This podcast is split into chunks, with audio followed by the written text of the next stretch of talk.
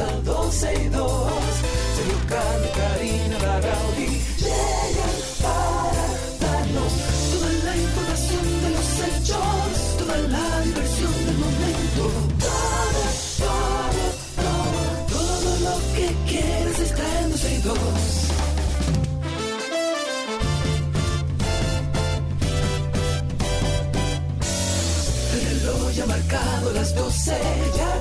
comienza 12 y 2. Sergio y Karina Larrauri llegan para darnos toda la información de los hechos, toda la diversión del momento.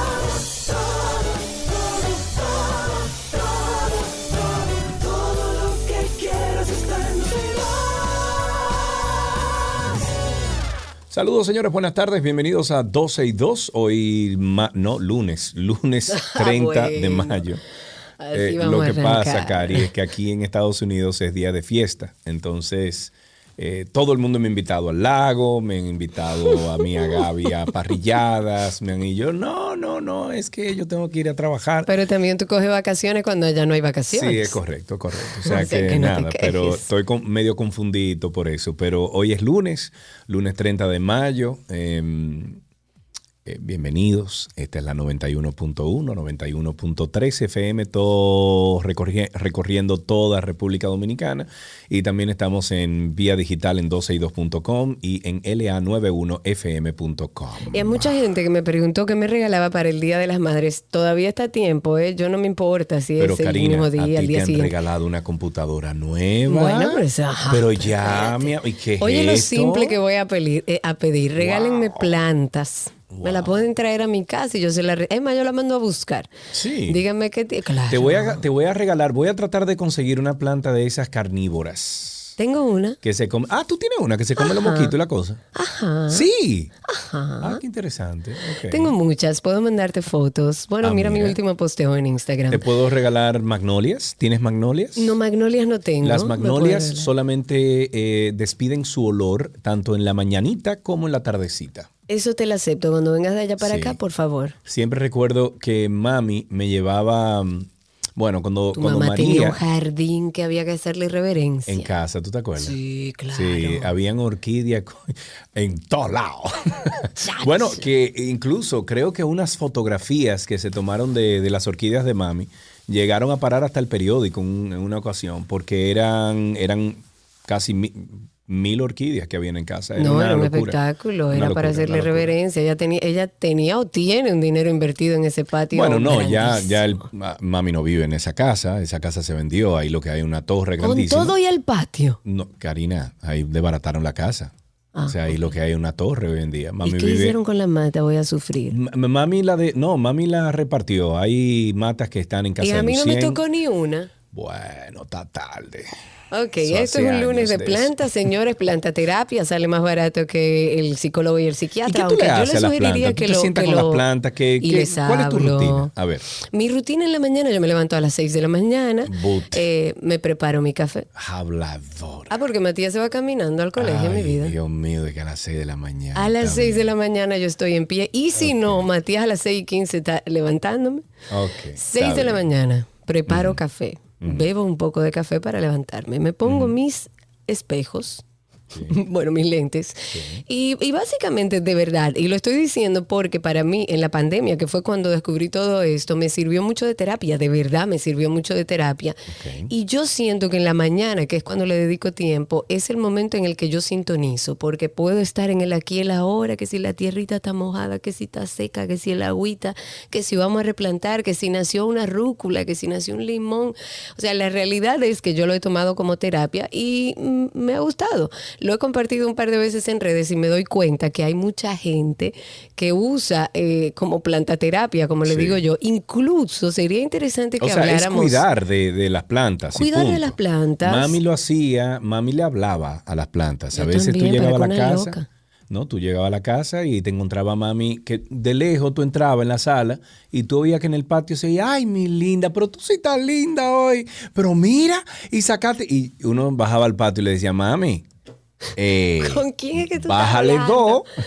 Ay, no. Yo estoy hablando con mis plantas. No me, no me fuñan. Ah, pero yo soy igual. Tú vas a llegar a mi casa y a las 7 de la mañana yo tengo un diálogo con todas las matas. Buenos días, hermosa. ¿Cómo estás? Ay, hoy estás triste. Déjame echarte un poquito de abono. Todo yo hablo con ellas. Con tal de bueno, que hoy es. no te es- permita eso, tirar piedra, no hay problema. Bueno, claro, lógico, mientras no enloquezca, por eso digo que es una terapia.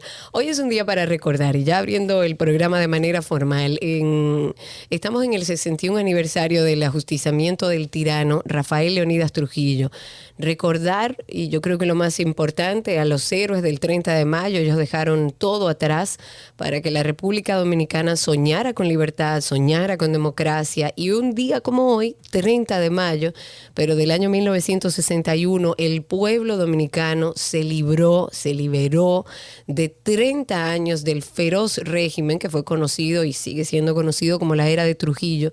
Gobernó desde el año del 1930 a 1938 y de 1942 a 1952 y utilizó a presidente de títeres dentro de ese rango de tiempo entre el 38 y el 42 y el 52 y el 61, bueno, para seguir ejerciendo su poder y es importantísimo que hoy incluso en nuestras familias hablemos de este tema. Yes, pasando a otro tema, un le, le llamamos la atención un poquito ahí a que pongan atención a esto que vamos a decir, a medio ambiente. atención, señores. Sí, señor, nuevamente sale a relucir, a, re- a relucir la precaria situación de los guardaparques de nuestras áreas protegidas. Esta vez el turno le ha tocado al Parque Nacional Armando Bermúdez, donde un grupo de supervisores y guías de las rutas que suben al Pico Duarte han denunciado que hace dos meses no cobran. Gente con 10 y 20 años haciendo una labor encomen... O sea, una cosa impresionante lo que hacen ahí. Invaluable. Encomiable. eh, eh, no solo como guías, sino como guardias de la zona, los que cuidan el área, los que apagan los fuegos. Y son verdaderos héroes anónimos que ejercen una labor que muy pocos pudieran ejercer con tanta entrega. A mí me sorprende el hecho de que esto esté ocurriendo. Eh, sobre todo teniendo una persona que le dolió mucho siempre eh, la condición de los, de los guardabo- eh, guardaparques en, en nuestros parques nacionales, que hoy en día pertenece eh, en cierto sentido a medio ambiente y ¿De quién que esté dejando hablando? que esto pase. Fuera del aire, yo te digo quién. Ok, bueno, la versión que tenemos hasta ahora es que es un proceso de depuración de la nómina, que fueron algunos desvinculados, una cantidad de empleados fueron desvinculados del Ministerio de Medio Ambiente para dar paso, por supuesto, señores, porque hay que dar paso a los compañeritos. O quiero creer también que dar paso a personas con mayor entendimiento y con mayor capacidad para hacer su trabajo. En el medio pueden suceder muchas cosas. Pueden haber personas que no estaban cumpliendo con su trabajo, pueden eh, haber compañeritos, puede haber de todo. Ahora, lo que sí es que si usted tiene a una persona trabajando, tiene que pagarle. Además, ese es un personal estrictamente necesario. Y yo creo que a esta altura ya Orlando Jorge Mera debe saberlo con todos los incendios y todas las cosas que han sucedido en los últimos meses. Y en el mismo, ahí esos compañeritos que están entrando, parece que se cometieron algunos errores y algunas injusticias también, de los cuales tanto el viceministro Federico Franco como el mismo ministro Orlando Jorge Mera tienen conocimiento y ya hace un tiempo han prometido ir resolviendo estos asuntos. Pero esto es solo la punta del iceberg. La situación en todo el sistema de áreas protegidas sigue siendo muy precaria, como en los tiempos de Ángel Esteves, que es mucho decir. Quizá puedo exagerar Chacha, un poco. Pero tú no estarás bueno. comparando a Orlando Ok, Jorge Estoy Mera con hablando Esteves. específicamente de las Ay, áreas Karina. protegidas, del sistema de áreas protegidas. mío. la situación es precaria. Duele mucho que a más de un año de gestión no se haya mejorado la situación de los guardaparques, de los administradores, que en algunos casos incluso ha empeorado. Entonces, aparentemente, no- yo sé que la situación en medio ambiente y cómo encontrar un medio ambiente iba a requerir de mucho trabajo. Para nadie es un secreto porque sabemos que la gestión pasada no fue más que un cheque al portador de quienes querían un pedazo de tierra en cualquier lugar de nuestro país. Pero la realidad es que ya vamos eh, avanzando en tiempo y no vemos los grandes cambios. Hay mucha prensa alrededor de cosas que se están haciendo, que se están haciendo bien, hay cosas que se están haciendo bien, pero creo que en el tema del sistema de áreas protegidas hace falta mucho trabajo, mucho trabajo por hacer. Yo repito, me parece muy curioso que teniendo una persona que lo digo, eh, ¿cómo se llama? Responsablemente, que siempre se quejó de la condición de los guardaparques, que siempre cuando iba a subir un pico decía, no, porque hay que...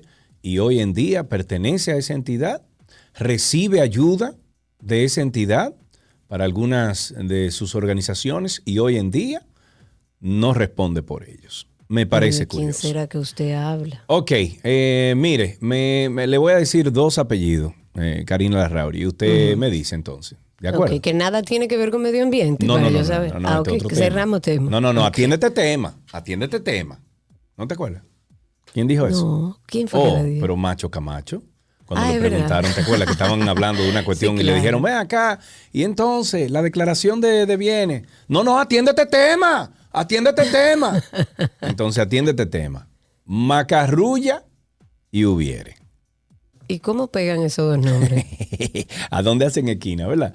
Bueno, eh, ese mismito de la presidencia, Lisandro Macarrulla, fue designado por el dirigente Juan Uvieres como asesor honorífico de la Cooperativa de Transporte y Servicio Múltiple Río Sama mediante votación unánime. Gracias, la verdad que vamos a hacer, y estoy citando, gracias, la verdad que vamos a hacer muchas cosas juntos para el beneficio de ustedes y del país. Un país no se desarrolla excluyendo. Eso resaltó el ministro.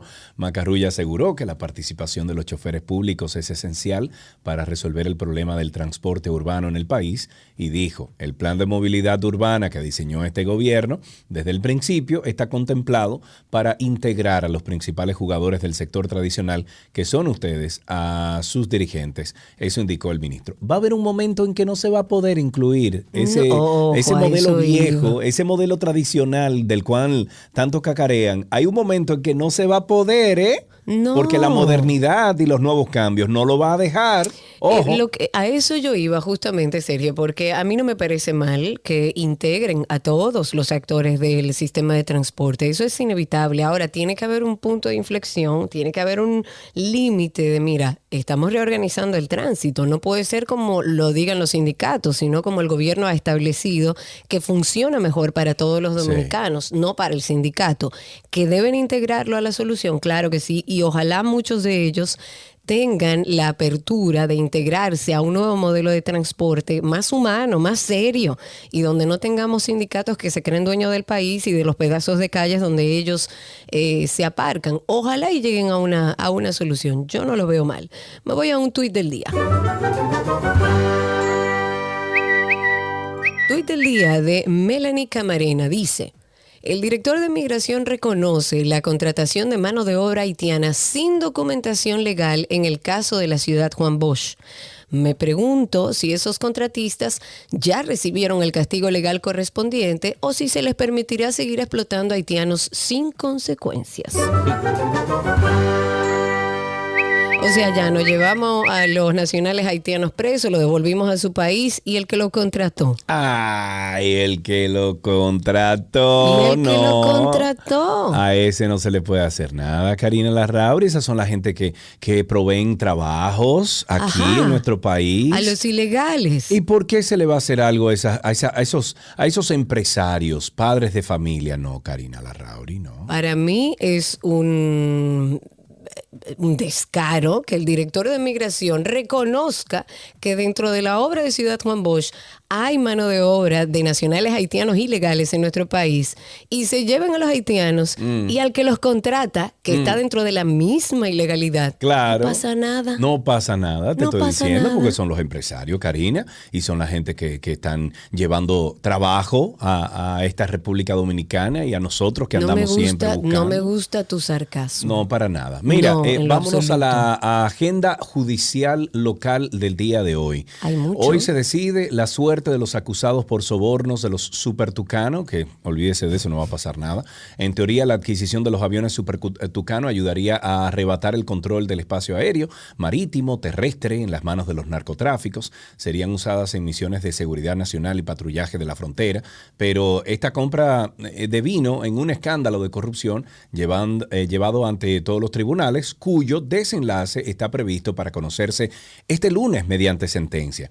La investigación de la PEPCA se presentó ante el banquillo de los acusados al exministro de Defensa, mayor general retirado Pedro Rafael Peña Antonio, el coronel Carlos Piccini Núñez, exdirector de proyectos especiales de la Fuerza Aérea Dominicana, y el empresario Daniel Aquino Hernández, así como de las empresas 4D Business Group y Magi Group. Me imagino que eso nunca, nunca, nunca llegaría hasta los pies ni siquiera de Leonel Fernández.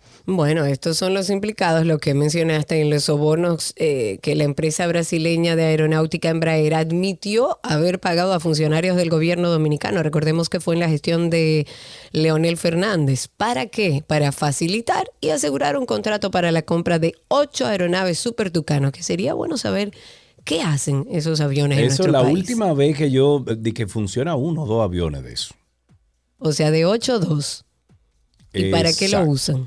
Sí, eh, bueno, no sé, no sé para qué lo usan, Karina, pero creo, creo, cre- que alguien me, que alguien me corrija, por favor. alguien me diga. Que alguien me corrija, si es verdad. Pero que alguien me corrija. Sigamos con la agenda eh, judicial. El séptimo juzgado de la instrucción del distrito está conociendo la revisión de medida de coerción de los, o estaba, porque creo que se suspendió, eh, conociendo la medida de coerción de los imputados Alexis Medina, Rafael Ah, perdón, Leonidas de perdón, perdón, perdón, perdón. Dicen aquí que hay seis en vuelo. Seis Ah, bueno, de los ocho. Hablando mentiras, Hace- no, no, hace como dos, no, no, perdón, hace como dos o tres años habían unos que estaban en reparación y solamente funcionaban dos o tres. Pero ¿para qué se usan? Honestamente es la pregunta. Ok, bueno, pues José, ¿para qué se usan? Para que nos siga ¿Para dando qué están información. ahí? A ver. Mm. Para, no, simplemente por curiosidad. Mira, dice Decía- también Carlotti, que vive cerca de San Isidro, que dice, vuelan todas las semanas los supertucanos. Vuelan todas las semanas. ¿Pero hacia dónde? ¿Haciendo ¿Con qué? qué propósito? O sea, es una pregunta honesta.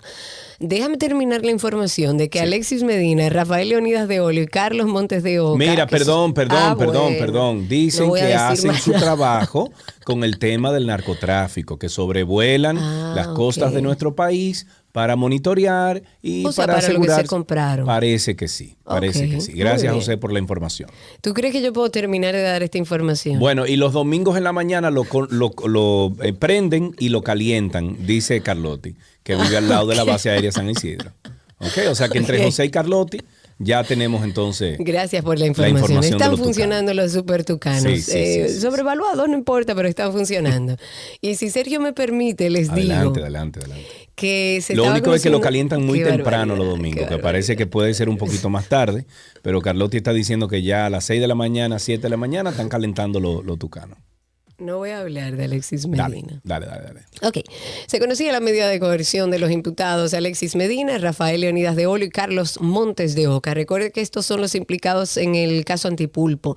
Los incidentes, por supuesto, volvieron a impedir por tercera ocasión que el juez David Timoteo Peguero, de, como les decía, del séptimo juzgado de aquí del distrito, avanzara a esta audiencia preliminar del caso Antipulpo. Había pedimentos de reposición de plazos para estudios, preparación, presentación de documentos, excusas por cambios de abogados, de ausencias por motivo de salud. Bueno, todo eso fue lo que dominó ese escenario y la mayoría de ellos fueron rechazados por el juez con la anuencia del Ministerio Público que está representado por Wilson Camacho y por Mirna Ortiz, además por el abogado del Estado Hilario López. El magistrado Peguero justificó su decisión de rechazo a pedimentos fundamentados en el artículo 147 del Código Procesal Penal. Hmm, ok, seguimos con otra de las cositas. Eh, por ejemplo, Karina, y esto va como en atención o, o atención a todo el mundo que tenga una tierra Un en el país. pedacito de tierra. El director ejecutivo del Consejo Estatal de Azúcar, César Cedeño, informó que a partir de este lunes 30 de mayo, o sea, today, por disposición del Consejo de Directores, se dará una gracia de un 100% en el monto total de la mora y los intereses a los clientes que procedan a pagar por completo sus deudas con la institución. Son más de 5 mil millones de pesos por cobrar, contabilizados entre capital, intereses y mora. Eso destacó Cedeño. El director ejecutivo manifestó que el CEA está convocando por tiempo limitado a todos los adquirientes de terrenos de propiedad de la institución con deudas pendientes a pagar por sus oficinas a fin de regularizar su estado financiero. Además, eh, además afirmó que la intención es que las personas salden para poder agilizar sus procesos de entrega de título. Esta medida implica un enorme ahorro para los clientes que tienen deudas acumuladas con moras eh, e intereses y por esto se les hace un llamado a todos los deudores a que acudan a realizar sus pagos completos a la mayor brevedad posible. Eso explicó Cedeño. Ojalá que eso resuelva ese problema. ¿Tuviste lo que pasó en el Louvre? Que un señor que Oh, nada sí. le cogió con la Mona Lisa. Sí, pero está mal eso. Claro que está mal. De hecho, estaba leyendo recién ahora que el Museo del Louvre está evaluando las acciones legales contra un visitante que lanzó un bizcocho al cuadro de la Mona Lisa. Por suerte, y como ahí en el museo saben que puede aparecer cualquier loco, eso está dentro de un cristal y no le hizo nada a la pintura, pero bueno, ya se está evaluando cuáles son las medidas que van a tomar. Parecía una persona que no estaba eh, completamente Mm. Se cuerda. vistió incluso de anciana para poder pasar. Sí, e- era, eh, tenía como una situación. Habrá que ver si luego lo rechazan por un tema de salud mental.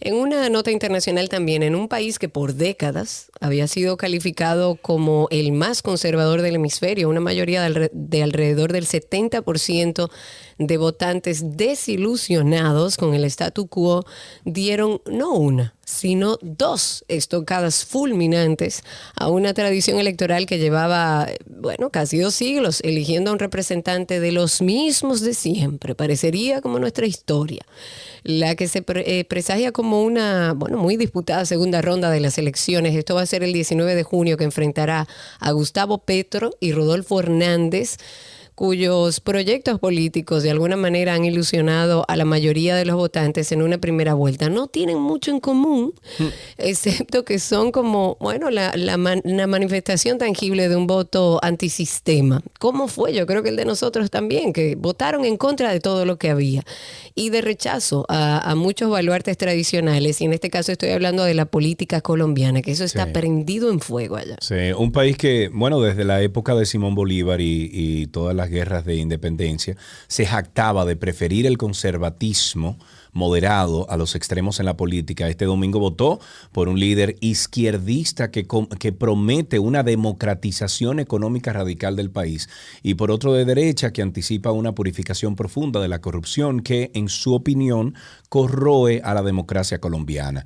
El gran sacrificado de la jornada, por supuesto, es Federico Fico Gutiérrez, que es el candidato de la de derechista coalición, o bueno, se llama la derechista coalición Equipo por Colombia, el representante del establecimiento, ¿verdad? Y la política tradicional del país, quien quedó en tercer lugar fuera de la carrera que determinará el próximo presidente. Para que esta situación pasara en Colombia coincidieron este domingo tendencias de muy largo plazo que llevaban años y años vamos a decir que carcomiendo la estabilidad del sistema político tradicional con otras más inmediatas que precipitaron su colapso. ¿Te suena eso? En una nota positiva, antes de finalizar, para cerrar con algo positivo, hay una mujer sueca de 103 años, oigan bien, que logró el récord mundial de la persona más anciana en dar un salto en tándem, en paracaídas, y dijo que lo va a celebrar con un pequeño pastel. Dice, fue maravilloso hacer esto. Había pensado en esto desde hace mucho tiempo. Eso dijo Ruth Larson y dijo que todo salió como lo había planeado. Con familia y amigos que estaban ahí esperándola en el eh, aeródromo. Esta señora, esta adulta mayor, concluyó bien su caída atada al, al paracaidista. Eh, eso lo hicieron en Estocolmo. La pareja tocó tierra sin problemas mientras ayudantes acudían con un andador, señores, para ir a ayudar a levantar a esta adulta mayor de 103 años. Preguntada sobre lo que vio y sintió durante esta experiencia, Larson, el apellido de esta señora, dijo, ahora ya no veo muy bien, pero me sentí muy bien. Dijo que le gustó cuando descendía lentamente. Es una sensación muy agradable, dijo. Qué bella, Sí, Dios mío. sí. Eh, Karina, yo quiero invitar a todos los amigos oyentes a que pasen por nuestro podcast, eh, Karina y Sergio After Dark, porque me encantó, siempre lo digo, lo grabamos tú y yo, estamos presentes, pero al final, cuando escucho el, producto final, me encanta. No sé por qué, tiene una magia. Y me tiré todo el episodio de Amor Propio, ¿ok? Que, que nadie nos explicó sobre el amor propio. Está lindísimo, está para aprender, está para llevar al corazón, está para, para ustedes compartirlo incluso. Vamos a escuchar el inicio solamente de esto, para que ustedes escuchen esta conversación que tuvimos Karina y yo sobre amor propio.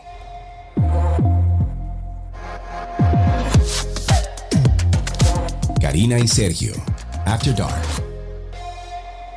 Bienvenidos a otro episodio de Karina y Sergio After Dark. Hoy vamos a continuar con esta serie de Nadie nos explicó, donde intentamos de identificar todo aquello que no se nos explicó en nuestro crecimiento como joven adulto, que ahora cuando ya tenemos cana es que nos topamos con una pared de la realidad y decimos, oh, pero mira cómo es. Ah, mira, nadie me dijo esto. Y hoy vamos a hablar de un tema muy interesante y es el amor propio. Yo me amo, yo me amo, yo me amo. Y cuando usted escucha esto, quizás piensen que saben de qué se trata el amor propio. Usted dice, sí, claro, eso me lo explicaron. Bueno, nos pueden buscar en cualquiera de las plataformas de podcast como Karina y Sergio After Dark. Nos buscan como Karina Larrauri o Sergio Carlo. Ahí salen eh, todos los episodios de Karina y Sergio After Dark. Eh, vamos por el número 46.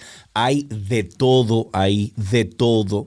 Usted puede encontrar incluso algunos podcasts que son de, que tienen que ver con, con la con reírse, otros que tienen que ver con el no, otros que tienen que ver con el perdón, con cuando perdemos un familiar, con el duelo. Hay muchas cosas ahí que usted puede... Ansiedad, eh, depresión, depresión en niños, eh, de todo. Ahí hay información que de seguro le va a servir. Y tal como dice Sergio, siempre la forma más fácil de buscar el podcast, si no acostumbra a escuchar podcast, es poner en su buscador de Google, poner Karina Larrauri Podcast o Sergio Carlo Podcast. Y ahí le van a salir todos los podcasts. Suscríbase, ponga la campanita para que siempre le avise cuando haya uno nuevo, pero siempre estrenamos los viernes a las 7 de la noche. Y en redes sociales, en nuestro Instagram, pueden conseguirnos, conseguirnos como Karina y Sergio After Dark. De esta manera iniciamos 12 y 2, ya regresamos. Lo mejor de la web llega a ustedes gracias a Aeropack, mi courier.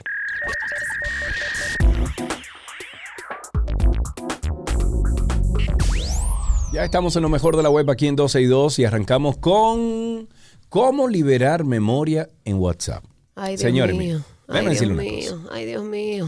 A lo mí primero me da que usted tiene que hacer. Yo debo tener como dos millones de mensajes y chats. Pero abiertos. es facilísimo, es facilísimo liberar memoria. Miren, ustedes entran. Dos cosas. La primera es, eh, en mi caso, yo tengo en iCloud, yo tengo 5 gigas que me da el sistema de, de Apple para yo hacer mis backups, ¿verdad? Para yo hacer eh, la... Eh, ¿Cómo se dice backup en español? Eh, eh, ay, Dios mío. Backup, eh, para um, tener una copia de seguridad. Copia, bueno, una copia de emergencia. Exacto, algo. De, de, tus datos. Y yo tengo en mi plan 5 gigas. ¿Qué pasa? Hay gente como Karina que tiene 50 y todavía no le da No, no porque da. ella quiere hacer un backup de todo su De teléfono. absolutamente todo. Entonces, eso es un error. Usted tiene un backup, por ejemplo, de sus contactos, usted tiene un backup de, de sus notas de voz, de sus email, etcétera. No les recomiendo que haga un backup de absolutamente todo el teléfono. Dice Car Carlotti que backup se, se, llama respaldo. O sea que sí, Gracias, una copia Carlotti. de respaldo. Entonces, eh, el WhatsApp, me he fijado, Karina, que es la aplicación que ocupa más espacio en mi backup. Sí, señor, pero claro. Claro, y esto es por la cantidad de grupos al que pertenezco. De por grupo, la de fotos, de, videos, Sí, de todo. Exactamente. Entonces, para usted evitarse primero que usted llene su teléfono de muchísimo disparate, WhatsApp tiene una función donde dice, déjame buscarlo aquí mismo, donde está, mm, abre WhatsApp primero, Sergio. Ok. Usted se va a Settings y se va a donde dice Storage and Data. Storage and Data. Y ahí usted le va a decir que todo lo que a usted le manden por WhatsApp se quede en el programa de WhatsApp y no lo guarde directamente en su carrete de, de, de su teléfono. ¿Por qué? Porque primero, no se llena su teléfono de porquería y segundo, usted sabe muy bien dónde están todos los videos y todas las fotos que le manda la gente. Estarán siempre en la aplicación de WhatsApp. Pero aparte de eso, usted va, por ejemplo, hoy que le estamos enseñando cómo liberar memoria en WhatsApp, eh, pues ustedes entonces entran al teléfono, al dispositivo, eh, incluso cuando se llena la capacidad de su teléfono se bloquea y empieza a funcionar bastante lento, lo que indica que va siendo hora de hacer una limpieza a su teléfono, a su aparato. Y una buena forma de esto es aligerando un poquito todos los archivos que se almacenan en WhatsApp. Los chats, los grupos de WhatsApp eh, son, yo diría que un depósito de fotos, de videos y de todo tipo de documentos PDF que su contacto comparten de absolutamente todo. Bueno, pues ustedes entonces eh, eh, siguen estos pasos, estos procesos que le vamos a enseñar aquí para ustedes deshacerse de esos archivos. ¿Cuál es el Entonces, preste atención. El primero es desactive las descargas automáticas. La configuración por defecto de WhatsApp hace que todos los archivos que te envíen se descarguen de manera automática en tu teléfono, ocupando espacio. Cuando desactivas esta opción, solo aquellos archivos que tú desees descargar, entonces se almacenarán en la memoria de tu teléfono celular. Si quieres desactivar esta función, es muy simple. Entras en la carpeta de ajustes de la aplicación, pulsas en la opción de almacenamientos y datos y luego accedes al apartado de descarga automática y cambias ahí las tres opciones que te aparecen para que quede marcado como ningún archivo y así ningún archivo se descargará automáticamente. Ok, el segundo paso es desactivar la subida de videos en las copias de seguridad cuando la aplicación hace copias de seguridad de los chats y a no ser que le indiques lo contrario, hace también una copia de los videos enviados y recibidos. Esto ocupa mucho espacio, por lo que es preferible desactivarlo si quieres ahorrar memoria. Para hacer esto también debes entrar al apartado de ajustes y luego pulsa la opción de chat y a continuación entra en copia de seguridad y desactiva la pestaña de incluir videos. Y por último, eliminar archivos, que yo creo que es la, la parte más difícil. La opción más evidente de todas pasa por eliminar los archivos que se almacenan en WhatsApp. Puedes ir entrando chat por chat, accediendo al apartado de archivos y ahí vas eliminando todos aquellos que no quieras guardar y así vas liberando también espacio. Igual las recomendaciones que Sergio te dio al inicio pueden ayudarte mucho en este proceso. No hagas como yo, que tengo un desorden y que no sé por mm. dónde empezar. Mm. Así que empieza a hacerlo ahora para que no se te junte tanta información que después sea muy tedioso hacerlo. Esto está en nuestra página 12y2.com en el enlace de lo mejor de la web. Por si quiere dar una revisadita o a través de Twitter y de Instagram, dan una revisadita por ahí y pueden así liberar espacio en su WhatsApp. Hasta aquí lo mejor de la web en 12 y 2.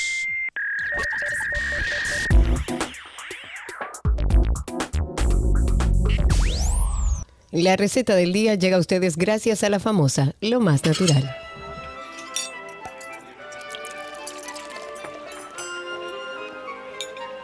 Hola la me je manja, comida de Gabriela Paz, que se bonsi mewi. Hola, Gabriela. Feliz lunes, ¿cómo están? Hola, lunes. Hola, lunes. Estamos con nuestra querida Gabriela Reginato. Vamos a empezar una semana deliciosa. Por lo menos a mí me encanta que vamos a hacer recetas con guineo. Me imagino que todo será dulce, Gaby. ¿O casi todo? No. Sí. No, no, vamos, todo dulce. Si alguien me ayuda con algo. Ay, qué rico. Pero todo dulce. ¿Sabes que mm, esta mañana cuando Cindy me escribe, me dice, ¿qué vamos a hacer? No sé qué era. Y en ese momento yo estaba comprando, estaba en el súper y vi unos guineos bellísimos. Y dije, guineo. Eh, sin embargo, tengo que decirte que yo no como guineo. O sea, lo como, lo como solo por necesidad. Eh, me encanta lo que vamos a hacer. Tú sabes sí, por eso. terminé un maratón lista y nada más era un guineo y me salvaba y arrancaba mi día normal. Por necesidad. Cuando, cuando, cuando estaba justamente en entrenamientos, sobre todo en la bicicleta, yo me llevaba, yo parecía un monito atrás en los, los pockets que tiene el, jersey que uno se pone. Yo, yo llevo un racimo de guineo ahí. Eh, me cae un poco pesado, realmente, los que son muy maduros. Los verdes los tolero muchísimo mejor. Pero en muffins o en preparación no te gusta. En muffins y en el ah, pan de guineo me encantan. Eh, dentro de las recetas que vamos a estar preparando, vamos a hacer uno que, unos que van al horno. Esos no los puedo comer. Y tengo una anécdota graciosísima que antes, antes cuando los chicos estaban pequeños, yo ni siquiera el guineo era de lejos. Y yo decía, mis hijos van a comer guineo porque van a comer guineo, porque eh, en Santo Domingo y aquí en todo el país, un frutero aparece en cualquier lado. Y la fruta que más fácil se pele es un guineo. Sí, señor. Y si el niño se me y la pone más con higiénica, hambre, usted la puede comprar donde quiera. donde quiera. Y si el niño se me riega en el medio de la carretera, en el camino, lo que sea, ¡pum! Un guineo. Yo siempre, de lo- cuando los niños estaban chiquitos, andaba con guineo en la cartera porque eso era un resuelve entre el colegio y la casa, Claro. entre cuando salían de alguna actividad y su merienda con sus guineos, o sea que, y me dio risa porque eh, ya en todos estos años, ya vamos a cumplir 14 años, hemos hablado de, del guineo, muchísimas recetas de, que hemos hecho, pero iguales son tan prácticas y a la vez eh, refrescarlas nunca está de más. Y hoy vamos a hacer una que fue el hit durante la pandemia, que fueron los muffins de guineo. Todo porque son el tan mundo fáciles de hacer. horneó muffins de guineo. y la razón era que como estábamos limitados a salir al súper y demás, pues hacíamos una compra y cuando los guineos se iban poniendo malitos, pues hay que resolver con los guineos y ¡boom! Hagamos muffin de guineo. E incluso hubo artículos en periódico dentro de Estados Sí. Unidos donde se decía las razones y, y la verdad que yo creo que, por no decir todos, pero el- la gran mayoría de las personas que nos están escuchando durante la pandemia hicieron muffins de guineo e incluso... O lo hicieron o lo comieron. Sí, lo hicieron, lo comieron o incluso lo comercializaron. Claro, Así mucha que gente. vámonos con, con esta receta de muffins de guineo que de hecho cuando la publique voy a publicar una opción vegana para aquellas personas que quisieran también hacerlo y que Ah, sin problema pueden disfrutar de estos muffins de guineo. Necesitamos una taza y media de harina de, de trigo, una cucharadita de polvo de hornear, una cucharadita de bicarbonato de soda, media cucharadita de sal, tres guineos. Mientras más maduros, mejor. Ahí sí que te puedo decir que ese dulcito que tiene el guineo maduro es eh, increíble para esta receta y va a trabajar mucho mejor, nos va a dar una masa mucho más esponjosa. Así que ya cuando sus guineos estén tétricos, que usted piensa que no sirven para nada, sirven para estos muffins de guineo. También vamos a necesitar media taza de azúcar blanca y un cuarto de taza de azúcar morena, un huevo, un tercio de mantequilla líquida derretida, eh, o sea, mantequilla líquida, obviamente, está derretida. Eh, me pasa que estaba leyendo otra cosa. Eh, ya saben que le voy a dar también la opción vegan para que no se me no estén preguntando que, que la mantequilla no es vegan. Recuerden que la voy a publicar. Y media taza de nueces picadas. Ya aquí están nuestros ingredientes. ¿Qué vamos a hacer con esto? Bueno, vamos a precalentar el horno a 350 grados. Vamos a colocar en un molde eh, los capacillos, que son estos papelitos para hacer los, los bizcochitos.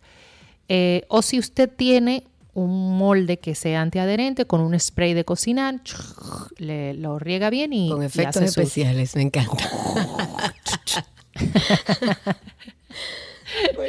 Entonces, bueno, aparte, vamos a cernir la harina. El cernir la harina nos va a ayudar a que tengamos una masa mucho más fluffy, más eh, suave, más rica. Ok, Esto es un truquito. Vamos a incorporar, o sea, vamos a cernir la harina con el polvo de hornear, el bicarbonato y la sal. Esto lo vamos a colocar en un molde y esto lo vamos a reservar.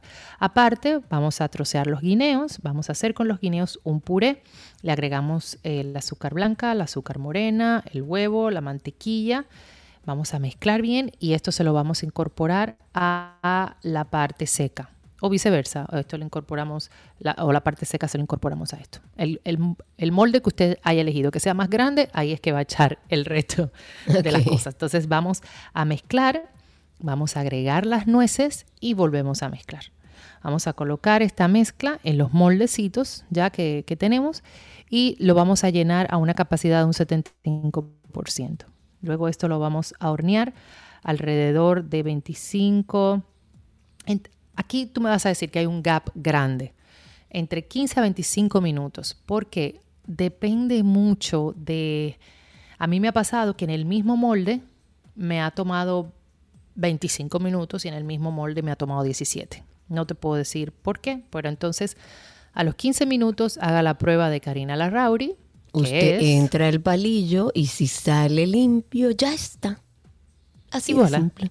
Entonces, cuando esté, inclusive un truquito, señores, si usted entra el palillo, como dice Karina, y sale un pelín, un pelín húmedo, sáquelo. sáquelo. Que el vapor de la misma masa lo va a terminar de cocinar. O apague el horno, ponga algo de, madera que, que no deje cerrar la puerta del horno para que el calor que queda dentro del horno termine de cocinarlo. Entonces vamos a, retirarlo y lo vamos a desmoldar. Señores. ¿Qué es eso? Eso caliente. ¿Qué es lo que está sonando? ¿Qué será lo que está sonando? Gracias, Alan. Perdón, no, era ah. algo aquí interno. Que bueno, los de Spaces lo escucharon. Perdona, Gaby, adelante. No, no, pero sabes que yo me pongo de una vez. No, yo sé que te pone nerviosa, pero no tiene que ver contigo, es con Alan. Entonces te decía Karina, cierra los ojos e imagínate estos muffins no abuses, No abuses. Con un café. Ay, Dios mío. Y mantequilla Ay, Dios mío. sobre el muffin. Y muerdes el muffin con la mantequilla y te tomas tu cafecito con leche. Y Gracias, Gaby, Dios mío. Me dejaste con un antojo. Yo preparo otro ah. muffin de de guineo, sí, de banana, que es más para vegans. Voy a esperar tu publicación a ver si coincide un poco más con la mía, que es igual de fácil. Pero ustedes pueden animarse a hacerlo. Si ustedes tienen alguna receta, una galletita, un pan, un postre, lo que inventen con este producto del guineo específicamente, compártalo con nosotros a través de nuestras redes o a través de nuestra página 12y2.com, que ahí siempre pueden conseguir las recetas de Gaby en el enlace de recetas. Incluso hay un buscador ahí. Y por supuesto, Gaby está en redes, gabriela.reginato. Si tienen alguna pregunta, si quieren mostrarle cómo quedó, pues hágalo también a través de gabriela.reginato. Gaby, gracias. Un beso y nos escuchamos mañana. Señores, yo cumplo año mañana. Ay, sí, ay, sí, ay, sí. Mañana lo celebramos aquí. Claro, un beso. Un abrazo, Gaby. Happy birthday y hasta aquí nuestra receta del día.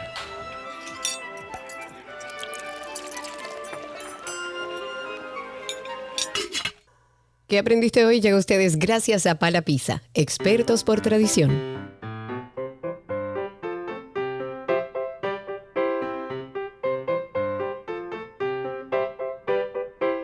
Saludos, aquí estamos en ¿Qué aprendiste en el día de hoy? Y me dicen por ahí, Karina, que tenemos a Aura Camila en la línea. Hola, Aura Camila, ¿cómo estás? Bien. Qué bueno, Aura Camila, nos da mucho placer eso. ¿Qué edad tú tienes? ¿Cuántos años? En, en, yo tengo seis. Tú tienes seis, ok, pero parece que el cerebro más, más va, va muy rapidísimo. Va, rapidísimo, mucho más rápido que la boca. ¿En qué curso tú estás, Aura Camila? Yo cumplo años, pero yo cumplo mañana. No ah, importa, te voy a cantar. Vamos a cantarle, Sergio. Happy birthday to, you. Happy, birthday, to, you. Happy birthday to you. Ya, okay. Ahí está, ok. Ahora, Camila, ¿qué hiciste en el colegio esta mañana? Cuéntanos. ¿Qué hiciste esta mañana, ahora Camila, en el colegio? aprendí del colegio, fui, a deportes y fui al patio. Y de todas las materias, todo, todo, todo lo que tú das, ¿cuál es la, la, que mejor te cae? ¿Cuál es la que más te gusta? Eh, matemáticas. Ah, ah matemáticas. ¿Y tú sabes cuántos son 2 más 2? Cuatro. ¿Todavía? Cuatro. Cuatro. Ok, muy bien. ¿Tienes un chiste ahora, Camila? Un chiste que eh, contarnos, ¿no? Un párrafo. Un párrafo, adelante, adelante. Los billetes y monedas de circulación nacional nos ayudan a, realizar compras y artículos. eso es correcto. Eso es correcto. compañeros y yo les ah. estaremos hablando algunas de ellas. A ver. Moneda de un peso, cinco pesos, 10 pesos, 25 pesos. Muy bien. Un peso. Ok, ok, ok. un peso está delante Pablo Duarte. Ah, muy bien. Cinco pesos es de Matierra en Francisco de Rosario Sánchez. Ah, ok. Ajá, ¿Y ajá. en la de 10? Diez, diez pesos Ajá. está en Francisco de Matierra Momuella. Ok. Ve- 25 pesos Ajá. en, en, en Gregorio Luperón. Tú ves, Ok. tú me acabas de Todas enseñar en algo. su reverso, no- Ujú. Diga. Diga, diga. todas en su reverso nos ayudan. Todas en su reverso, en, en el escudo del dominicano. Ok, muy bien, Aura Camila, caramba, felicidades. Qué Yo nunca me he aprendido Ese eso. Hasta aquí, ¿qué aprendiste hoy? Dale, suéltala.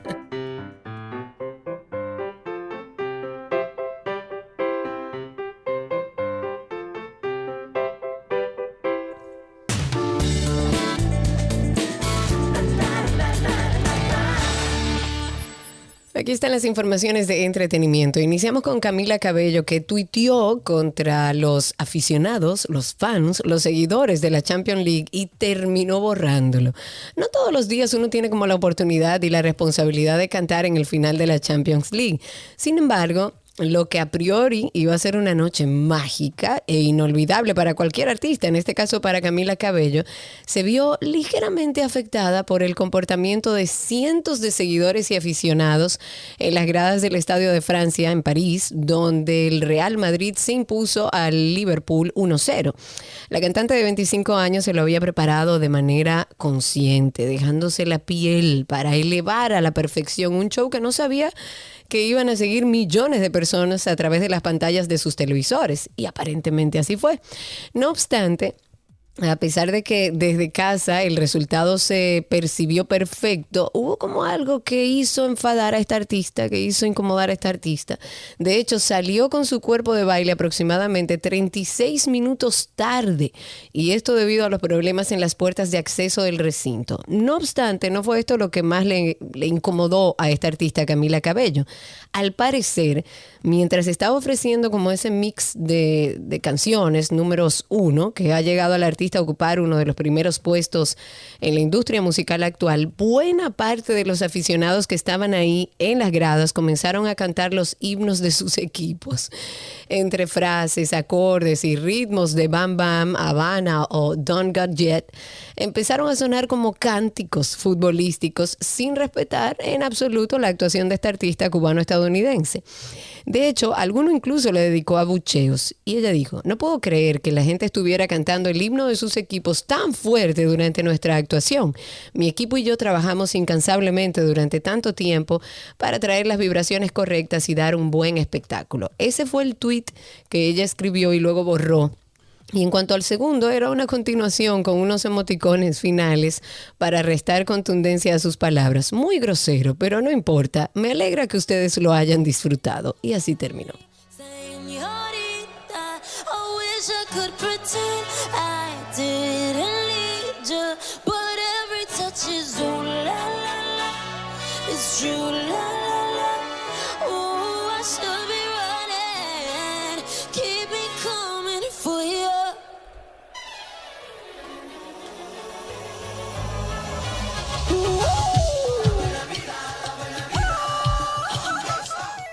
En otra noticia, el mediático juicio, que por cierto, señores, tú sabes que Johnny Depp andaba de que en un concierto este fin de semana, de que cantando.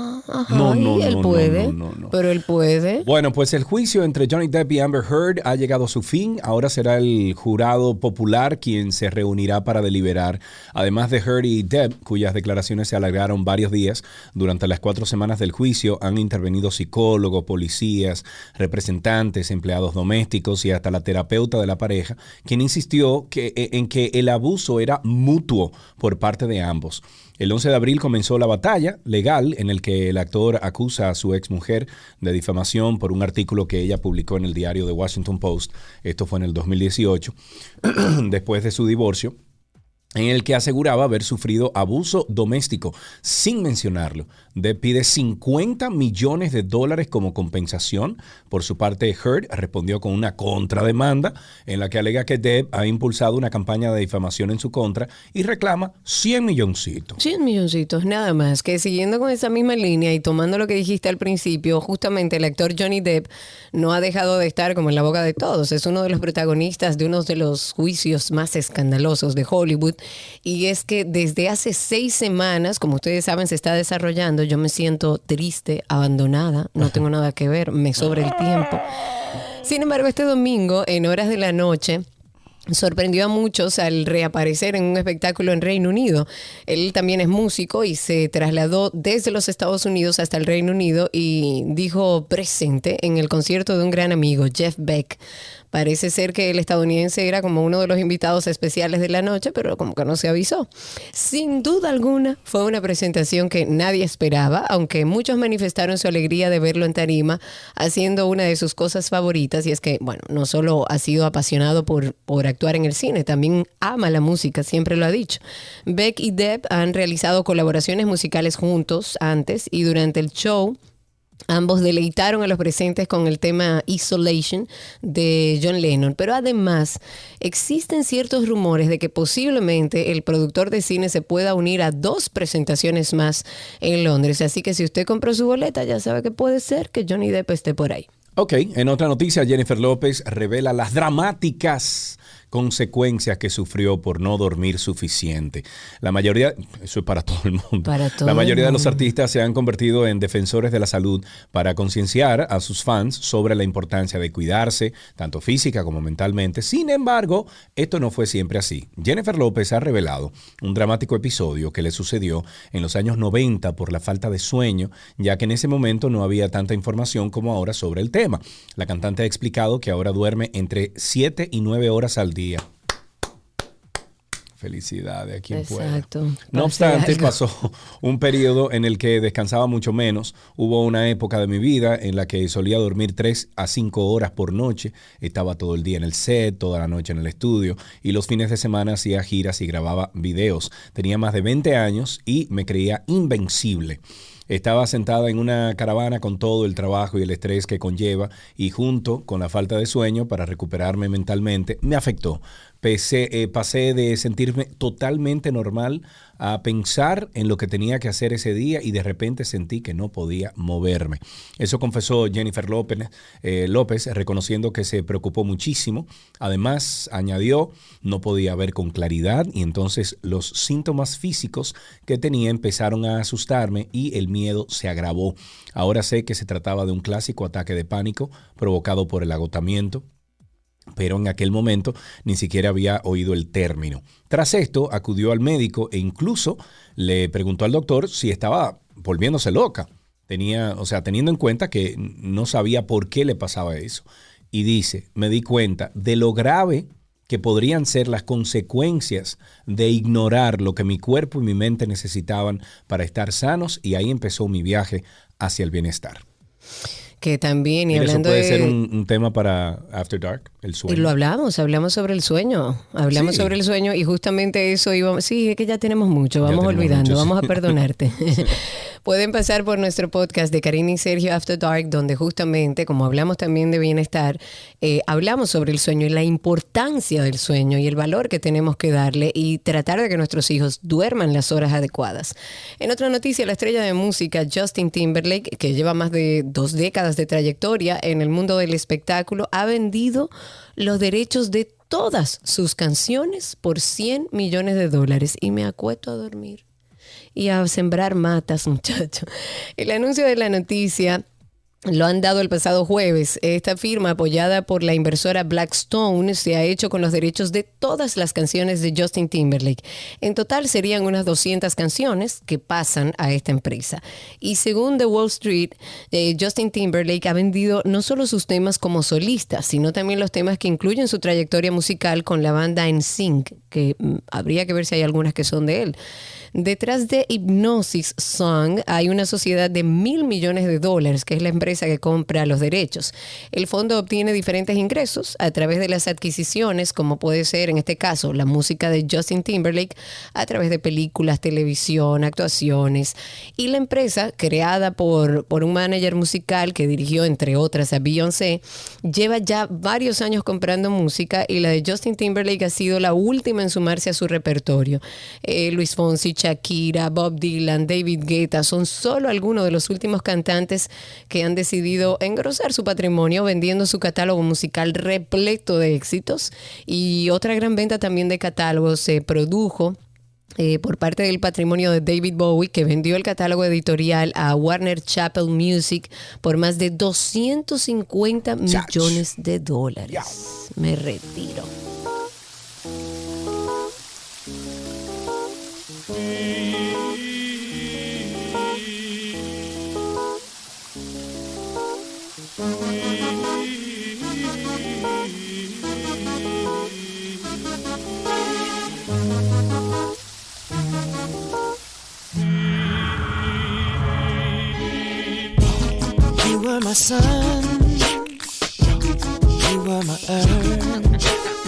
En otra noticia nos vamos con esto. Básicamente tengo una canción que amo y quiero lanzar lo más rápido posible, pero mi compañía no me deja.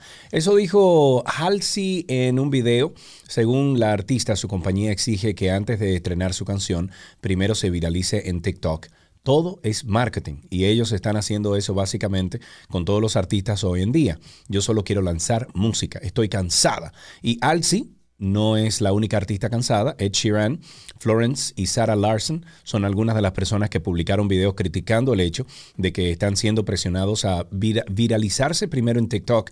Anita quiere, eh, dice, quien suele tener éxito en redes sociales también hizo pública su queja. La disquera hoy en día se preocupa mucho por TikTok, lo que se viraliza y si no tiene éxito de inmediato, eso es todo. Ellos dicen adiós y, bueno, eh, Adiós. Exacto. Puñete. Bye. Sí. Exacto. Ok.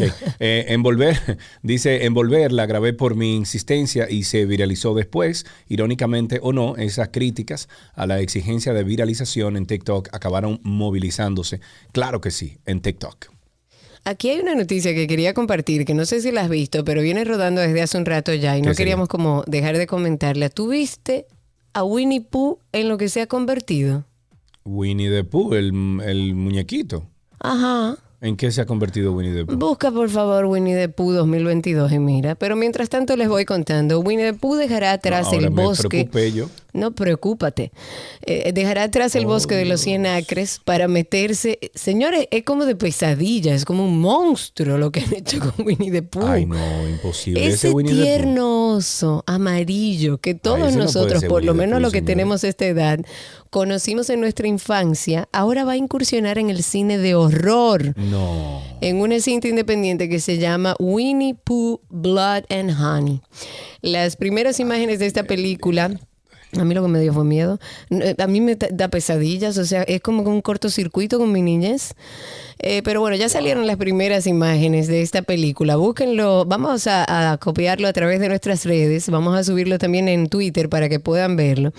Pero el director de esta cinta dijo a una revista que la película va a contar con Winnie the Pooh y con eh, eh, Piglet, ¿era que se llamaba? Sí, Piglet, Como Piglet. los villanos principales. Luego de que Ay, Christopher Jesús, Robin señores, los no hagan eso.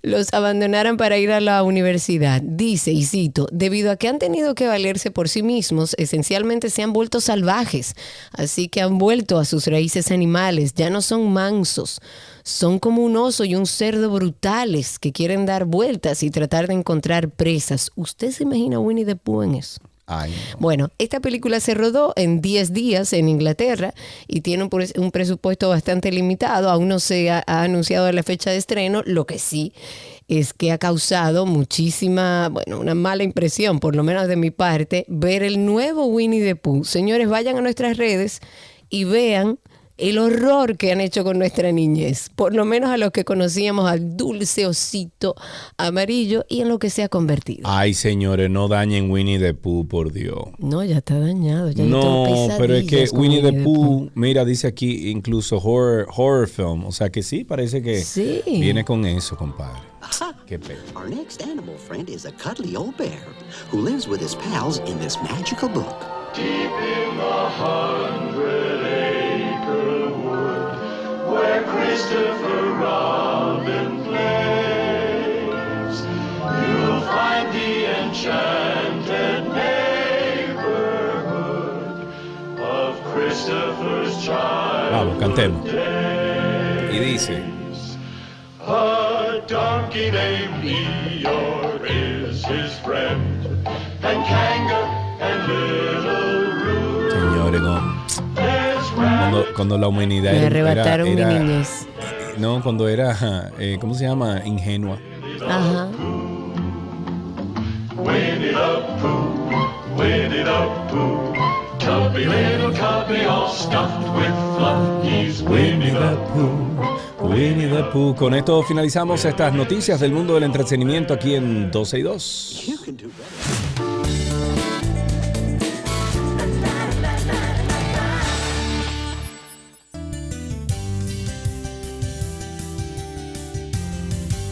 Estamos en una conversación interesante. Helados Bon celebra su aniversario número 50 años. Ah, pero claro, antes de nosotros, Tabón, más viejo que nosotros. Bueno, y para celebrarlo eh, crearon el sabor Choco Leyenda, que ya se me agua la boca y quiero probarlo.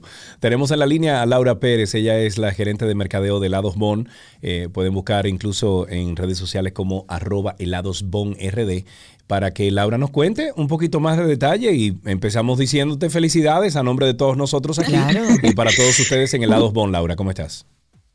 Muy bien, muchísimas gracias Sergio, Karina, por recibirme en el día de hoy y traer, bueno, pues noticias súper deliciosas para todos los oyentes. Es así, yo me siento parte de la familia de Helados Bon, porque bueno, uno nació, se crió y creció con Helados Bon. Y sabemos que Helados Bon fue eh, fundada por la familia Moreno para el año, bueno, calculemos, 1972. Era inicialmente una pequeña empresa que Así apostó siempre a la calidad eh, y se destacó, bueno, por todos los productos que nosotros eh, conocemos. Y, y recuerdo un toque de sabor y alegría especial, que fue un concepto que rompió con los formatos que habían en esa época. Cuéntanos un poco más de la historia de Helados Bon, que este año celebra ya 50 años, tal como decía Sergio. Así mismo es. Bueno, pues Helados Bon, gracias a Dios, es una marca orgullo dominicano Sí, que fue fundada, como tú mencionabas, el 29 de mayo, es decir, que en el día de ayer realmente cumplimos nuestro 50 aniversario y que, bueno, tenemos como razón de ser generar felicidad, nutrición y experiencias que contribuyen a un desarrollo sostenible. Esa es la parte más importante.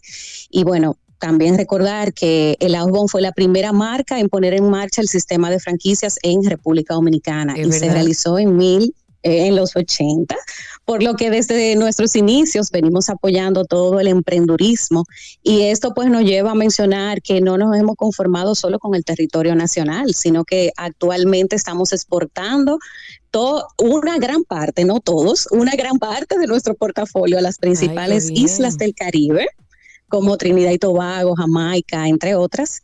Y de igual forma estamos comenzando a dar nuestros primeros pasos con nuestras líneas de paletas en New Jersey. Oh. Y bueno, con miras a llegar a Nueva York también.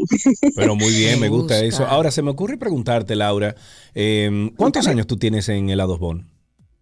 Yo tengo 10, cumplo 10 años la semana que viene. Entonces ya tú estás bien familiarizada con la estrategia, con cómo se maneja la compañía. ¿Cómo es? Claro. ¿Cuál es el éxito? ¿Qué ustedes pueden compartir a, nos- a los amigos Las oyentes? claves, por La favor. clave de cómo mantenerse en el corazón de los dominicanos por tanto tiempo, Laura. Mira, eso, eso ha sido, ¿verdad? Después de muchos años uno tiene que tener esa experiencia, ir conociendo cosas que no están escritas en los libros, pero la verdad es que la innovación a través de los sabores, productos y experiencias es lo que nos garantiza a nosotros seguir en el corazón de todos los dominicanos, presentes y no presentes, ¿eh? Entonces, eh, bueno, pues para desarrollar nuevos sabores, eh, lo que hacemos generalmente es formularlos con mucha cucharada de amor y felicidad, que es característico que es muy característico del paladar dominicano. Eh, generalmente utilizamos materia prima local en la gran mayoría de nuestros helados y bueno, el enfoque en contar historias. Eso es algo muy, muy importante.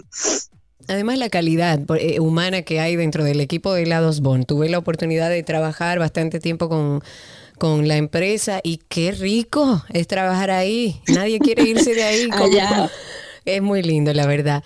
Yo Nosotros le llamamos a nuestras oficinas la ciudad felicidad, para que tú sepas. sí, y de verdad que eso es lo que se siente. He ido a las oficinas y trabajar es muy fácil con, con ustedes. Y yo tengo entendido, y ya hablando de este nuevo producto, tengo entendido, corrígeme si no es así, es el resultado de la combinación de helado de chocolate Don Alfonso y el macadamia, que son dos sabores icónicos de, de la historia de helados Así es que en esta ocasión, bueno, eh, sale para celebrar esta fecha especial. Cuéntanos qué hay detrás de este proceso creativo, por qué este sabor para celebrar 50 años.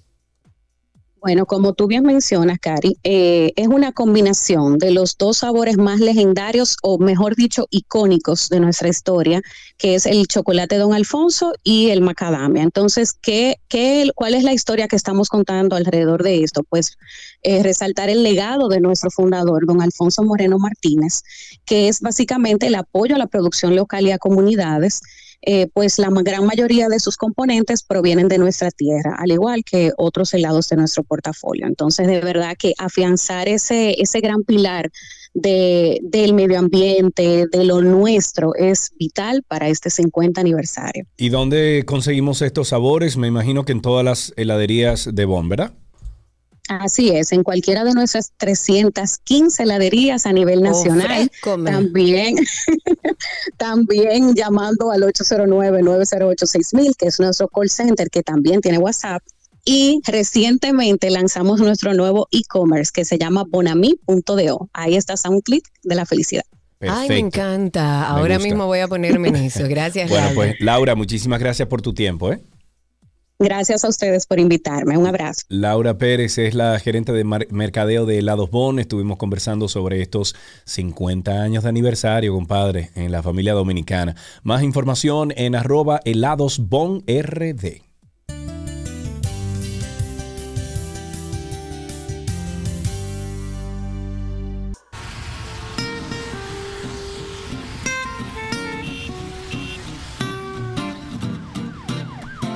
Estamos en tránsito y circo. Ustedes comiencen a llamar al 829-236-9856. 829-236-9856 es nuestro teléfono aquí en 12 y 2. Comience a llamar, cuéntenos cómo está eso por ahí afuera, cómo está la calle, cómo está el circo, en dónde usted está, qué, sepa, qué pasó, eh, qué pasó este fin de semana, etcétera, etcétera, etcétera. Además de eso, estamos en Spaces. ¿En dónde? Ah, Dime, ¿qué? Además de eso, estamos en Spaces. Si ustedes quieren eh, hablar al aire con nosotros, recuerden que pueden hacerlo por ahí por Twitter. Soliciten ser hablantes, levanten su mano y por ahí estaremos dándole paso. Eh, me voy con un tweet del día. Me parece interesante, ojalá y lo tomen en cuenta. Un tuit del día de Miguel Alejandro que dice, qué bueno ver que iniciaron los trabajos de mejora del malecón. Por favor, no olviden las soluciones para cruzarlo a pie y en bicicleta. 829-236-9856. 829-236-9856. El teléfono aquí en 12 y 2. Llamen ahora o callen para siempre. Tenemos cinco líneas disponibles de salto automático. Wow. Cinco líneas. Pero agrégale un par porque nadie se va a enterar. Te puede decir, son 20 líneas de saldo automático. Ah, bueno, también sí, podríamos. podríamos y nadie se entera. 829-236-9856 y a nuestros amigos de Twitter Spaces, que ya tenemos una gran familia por ahí. Cuando no hay Spaces, se arma el lío en 12 y 2. Comentar que los familiares de David de los Santos, recordemos, asesinado a golpes mientras guardaba prisión en el destacamento del ensanche Naco, han confirmado en el día de hoy que se van a constituir en acto civil para demandar en daños y perjuicios a la Plaza Ágora Mall en procura de ser resarcidos. Esta información la dio a conocer el representante de la el representante legal, por supuesto, de la familia, Máximo Peña, durante una entrevista en la que participaron además la señora Damiana Correa y su Heidi de los Santos, madre y hermana del Oxiso, o sea, de David de los Santos, respectivamente. Sigue siendo un misterio todavía el día de hoy, más allá de lo que se está investigando de lo que pasó en el cuartel, es qué pasó en Aguramol. Así es. Ahí ¿Qué pasó? ¿Qué sucedió?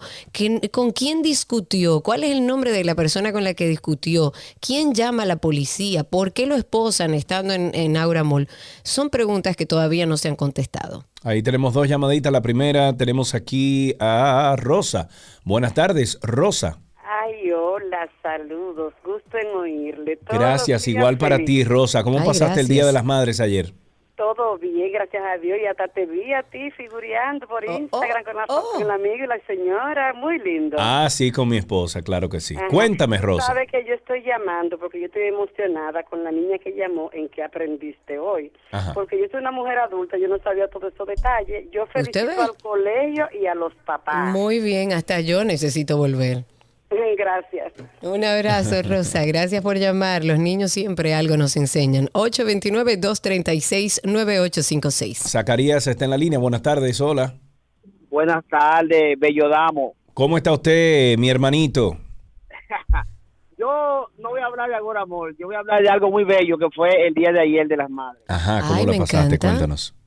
Entonces, Karina, como a usted le encanta y le gustó mucho eso que yo le dije, ¿por qué el día de los padres no es tan movible y tan activo como el de las madres. Ah, porque que las madres hay que darle como un saborcito, eh, saborcito diferente, mi amigo. Tú sabes que Federico me hizo la misma pregunta. me dijo, todo esto está en el Día de los Madres, espera el Día de los Padres a ver si pasa lo mismo. Y yo, mi amor, ¿y qué? ¿Qué es lo que está pasando? ¿Cuál es la envidia? ¿Qué es lo que pasa? ¿Y qué es lo que está pasando? A ver, tengo a través de Spaces a Edwin Corporán. Adelante, Edwin, que veo ahí que solicitaste ser hablante. Cuéntanos. Hoy sí, saludos. De verdad para mí, hoy me siento emocionado, es mi primera vez que hago contacto con ustedes. muchísimas, gracias. muchísimas gracias, estamos a la orden aquí. Sí, lo malo es que sea para hacer una denuncia. Eh, Adelante. Sí, sucede que en mi pueblo San Cristóbal, ahí estuve el fin de semana y de verdad me, me partió el alma ver de la manera que eh, en que están acabando con nuestros ríos. Yo vi, sí, sí, sí, sí, en el sector de mucha agua hay una mafia que inclusive la gente de medio ambiente están involucrados, se está moviendo mucho dinero. Eh, hay maquinarias trabajando día y noche. La población de, esa área no dice nada. ¿En qué río específicamente, Edwin? Disculpe. Le, le, llaman mucha agua. Ah, mucha agua, sí. Ya. Sí, sí. Hay una presa por ahí cerca y todo. Sí, sí, no, Pero eh, la comunidad no dice nada porque es el único sustento que tienen y la comunidad está involucrada también en, el tema de eh, el dinero, o sea, es su, sustento. Eh, hay autoridades y como le comento, eso es día y noche. ¿Cómo lo sé? Bueno, ayer vi también coincidencialmente uno de los jóvenes que trabaja en, y que está involucrado, pero me, me dice, oye, ¿qué puedo hacer yo?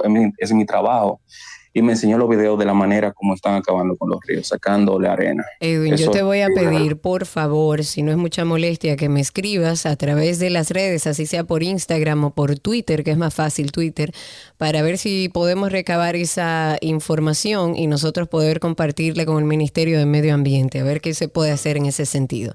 Hay un grupo de representantes de bancas de apuestas que protagonizaron un incidente en la Lotería Nacional en el que, bueno, rodean con actitud violenta a su, a su administrador, que es Teófilo Kiko Tabar, y se han quejado de la forma como se ha llevado a cabo el proceso de regularización de ese sector. Y es que a nadie le va a gustar. Después que usted tiene años y años sin estar regulado, sin que nadie mm, mire para allá. que te vengan a regular ahora. Óyeme, aunque le pasen la mano, a nadie le va a gustar. Pero bueno, en el audiovisual se escucha una voz que dice, no le falten el respeto a don Kiko. Y otra que responde, ¿qué Kiko ni Kiko? Pi, nosotros somos los que pagamos los impuestos. Aquí nos está llevando el pi. Él fue quien armó esto. Bueno, eso es parte de la queja de, de, uno, de un hombre dentro del grupo que eh, cerca al funcionario que fue nombrado de manera honorífica en ese cargo por el presidente Luis Abinader después de millones de irregularidades que se le atribuyen a su antecesor, quien como sabemos está detenido, está privado de su libertad por un fraude millonario a través de los sorteos. Guay, caramba, un grupo de representantes de bancas de apuestas. Eh, no, el titular de la PEPCA, Wilson Camacho, dijo este lunes que no dará detalles sobre la investigación abierta en contra del expresidente Danilo Medina, sin embargo, invitó a la ciudadanía a esperar los resultados. No doy detalles sobre las investigaciones abiertas. Ahora bien, nuestra investigación deben evaluarse por los resultados.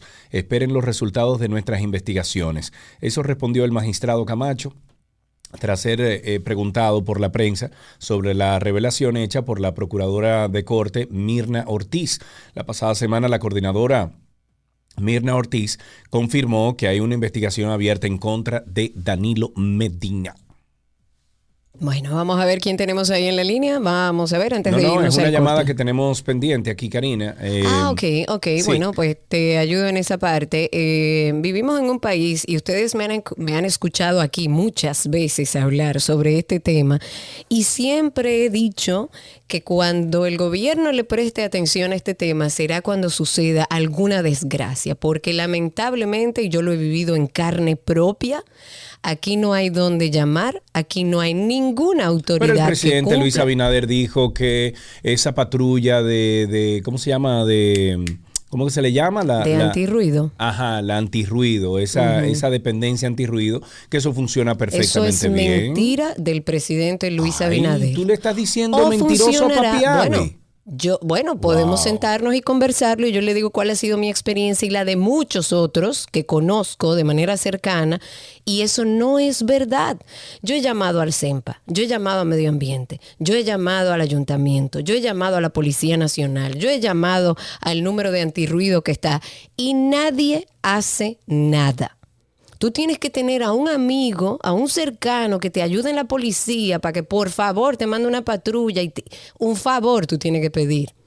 Aquí deberá funcionar eso para los lugares comerciales, los colmadones y demás. Para eso funciona. Para, lo el demás, presidente cuando llama el mismo dice, a ver, el favor, hay una... Y entonces a lo mejor bueno, entonces la próxima vez yo llamaré al presidente, será. Pero ah, bueno, estaba extendiéndome un poco en este tema porque es un tema que me agrede personalmente, porque yo misma lo he sufrido y conozco personas que han tenido que mudarse del lugar donde eligieron vivir porque no pueden soportar la bulla que tienen al lado y nadie hace nada. Entonces, estuve viendo a través de redes sociales eh, un caso en particular que justamente trata este tema y por eso tenemos en la línea al presentador Claudio Gómez. Lo pueden conseguir para que conozcan bien la historia en arroba Claudio Gómez RD, que él hace unos días tuvo un enfrentamiento con un vecino justamente que lo amenazó eh, por Claudio pedirle que por favor que tuviera más conciencia con el tema del ruido, que él trabajaba y necesitaba descansar. Claudio, bienvenido y gracias por estar con nosotros para hablar sobre este caso. Hola Sergio, hola Karina, hola a toda la audiencia de mi programa favorito. Cada vez que termino el noticiario, que me voy a comer, me voy escuchando este programa que por tantos años ha llevado información y y de verdad eh, un gran entretenimiento para todos los dominicanos. Muchas Ay, gracias, Claudio. Lamentablemente que hablemos por esto, Claudio. A mí se me arrugó el corazón cuando leí lo que escribiste porque me identifiqué completamente. Cuéntanos un poco para poner a la audiencia en contexto. ¿Qué es lo que ha pasado? Ok, yo vivo en Jaina. Yo vivo en un sector en donde, y esto es una realidad que se vive en este país, si tú no vives en el Distrito Nacional, hay muchos servicios eh, y mucha, muchos servicios, en este caso que tiene que ver con el antirruido, que es lo que nos toca, no llegan allí, allí no, allí funcionan muy pocas cosas. Entonces, eh, ya te escuchaba yo a ti quejándote de que eh, igual contigo no, no, no has vivido experiencias parecidas. El asunto es que tenemos unos vecinos que viven frente a nuestro edificio, que ellos entienden que porque están en su casa, ellos pueden hacer el escándalo que les da la gana y que pueden encender un radio a las 3 de la mañana y que tú tienes que aguantártelo porque ellos están en su propiedad y, no les importa. Eh, había ya una serie de antecedentes con este tema del ruido. Nosotros, mi esposa, que también es periodista, eh, llamamos a la policía en varias ocasiones Luego nos dimos cuenta que la policía, los mismos policías, aparentemente era quienes le decían. Le cobran dinero y todo. Ok. Eh, hubo una primera amenaza el año pasado de uno de los imputados en esta ocasión, porque no fue uno, fueron dos. Eh, luego hubo una segunda amenaza de un hermano de ellos que decidió prender el radio a las 3 de la mañana con unos decibeles insoportables.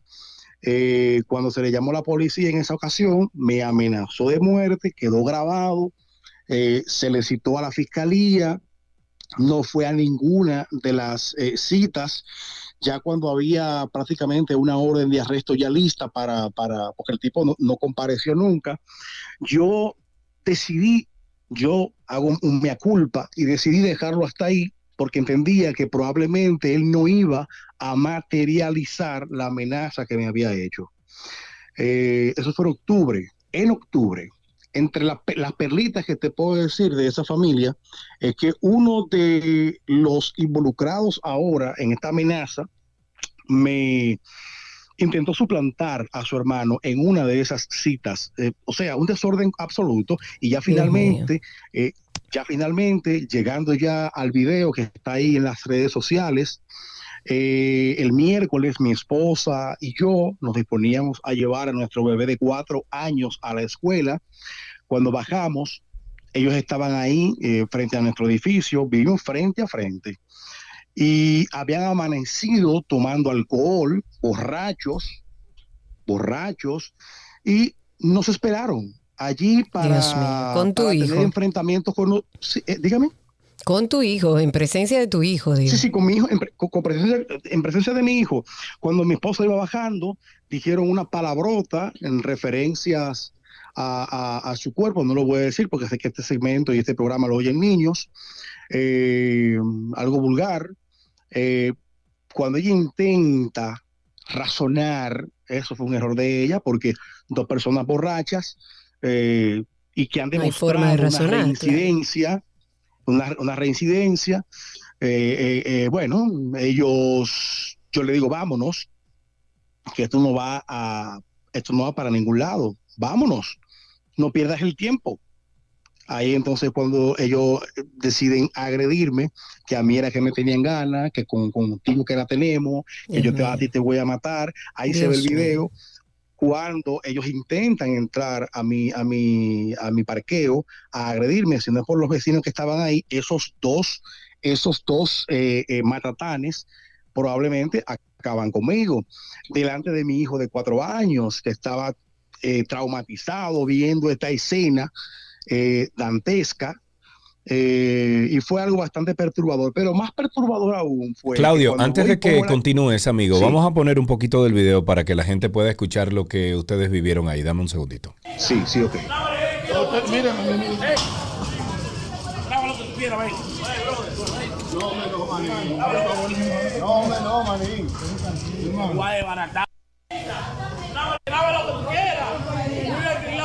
Así es. Solo estamos pidiendo paz, vivir en paz. Solo estamos pidiendo que no haya escándalo, viejo. Solo se está pidiendo vivir en paz. Para de grabar y vaya a llevar Matías para la escuela, que yo te voy a esperar aquí. Bueno, ahí se ve que los vecinos del frente eh, son los que están violentos, están queriendo abrirte la, puerta de, tu marquesina ahí para, bueno, sí. Eh, eh, ponerse físicamente violentos contigo ahí. Mira, qué pena que estés pasando esto, hermano. Hay una amenaza de muerte. Nosotros tenemos una querella interpuesta eh, contra ellos en la fiscalía. Mientras tanto, andan ahí. Eh, yo decía que lo peor de todo es que luego de que se da, se da la situación, llega una patrulla de la policía y todavía no se ha identificado cuáles son los policías que fueron, porque me llegó, esta, información la, tiene la policía, me llegó la información de una fuente de entero crédito de que los policías que fueron uno de ellos, yo no estaba ahí, pero me llamaron y me lo, me lo aseguraron. Uno de ellos, cuando ellos le dicen que yo a ellos lo tengo harto, porque ellos no pueden oír su música, que ellos están hartos de mí, uno de ellos le sugiere que me parta la boca, pero no por ahí, para no crear... Eh, ah, el policía le sugiere eso a ellos. Así es. Todavía, a estas alturas, la policía no me ha dicho, no sabe. Nada. No hay, nada. No ha investigado Absolutamente. Esto tiene que escalarse a un tema de amenaza de muerte porque el sistema que dice el presidente que funciona, no funciona. Es mentira. No funciona. Aquí cualquiera te prende un radio desde las 7 de la noche hasta el día siguiente, un día de semana, que usted no puede dormir y usted no tiene a quién llamar. Usted tiene que ir personalmente, que lo he hecho yo, a tocarle la puerta con el riesgo de que en una situación de, de personas alcoholizadas o sabe Dios que otra cosa, uno se busca un problema porque las autoridades no resuelven? Así es. Es lamentable. Eh, yo debo decirlo, repito, el, caso está en manos de, la justicia, pero con todo y eso, tengo un sinsabor, tengo un mal sabor, porque el sistema como tal eh, no, no ofrece las garantías que debería ofrecer. No las ofrece. Eh, me amenazan de muerte y yo a partir de ese día he tenido que, lidiar con esta gente eh, frente a mi casa. Eh, y tú dices, ok, bueno, y qué bueno que no ha pasado nada, pero ¿y si hubiese pasado? Claro. ¿Quién te repone la vida? ¿Quién me repone a mí? Pero que todavía tú estás en riesgo porque tú vives al lado de ese señor.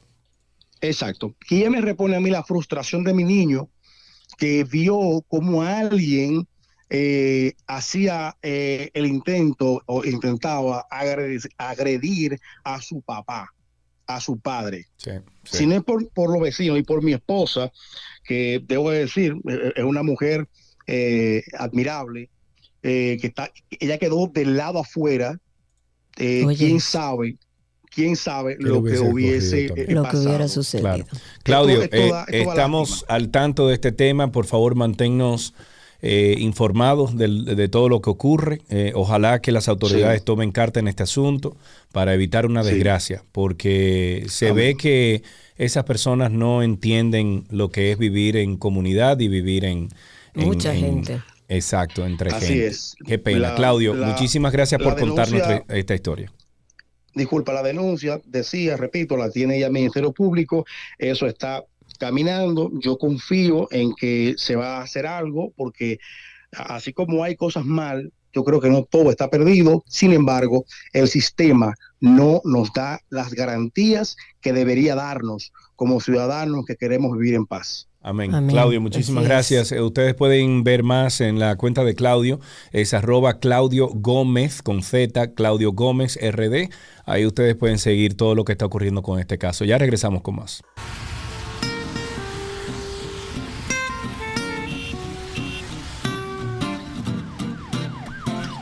Seguimos en tránsito y circo. Ustedes sigan llamando al 829-236-9856. 829-236-9856. El teléfono aquí en 12 y 2. Y también estamos en Twitter Spaces, arroba 12 y 2 en Twitter Spaces. El director nacional de epidemiología, Ronald Skewes, pidió que las personas que resulten positivas en coronavirus se mantengan aisladas para así cortar las cadenas de transmisión e interrupción del alza de casos que se viene observando. Qué bien descubrió el agua caliente. Seguimos.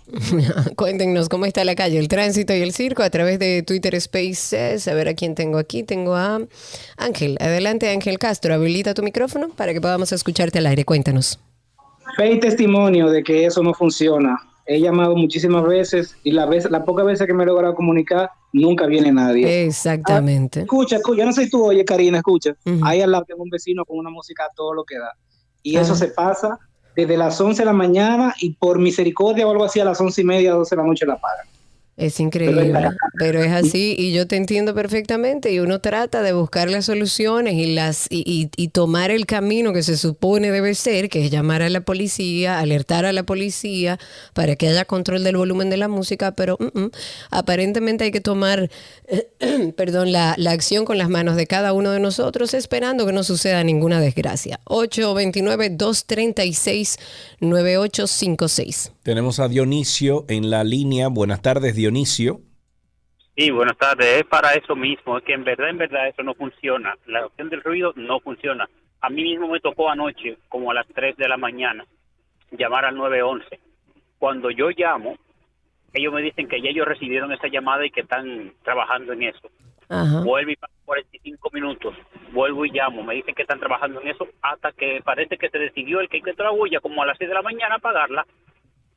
Qué barbaridad. imagínate tú a las 6 de la mañana ya, tú eh, sin haber dormido, sin haber descansado, con un día de trabajo por medio, Qué lindo. Con, con, una situación que no necesitamos más carga ya. Y eso es una carga permanente. Usted no sabe lo que significa y lo que implica para un ser humano que trabaja todo el día y llega a su casa con necesidad de descansar y dormir y que haya un vecino insoportable y nadie que resuelva el problema. Una locura. Eso es agobiante. Una locura. Ahí tenemos a JR en la línea. Buenas tardes, JR. Saludos, jóvenes. Allá, ¿cómo estamos? Bien, yo tengo un. Bueno, miren, yo sé que hay muchos funcionarios importantes, pero no deben haber más de 40 o 50 que sean los top, top, top.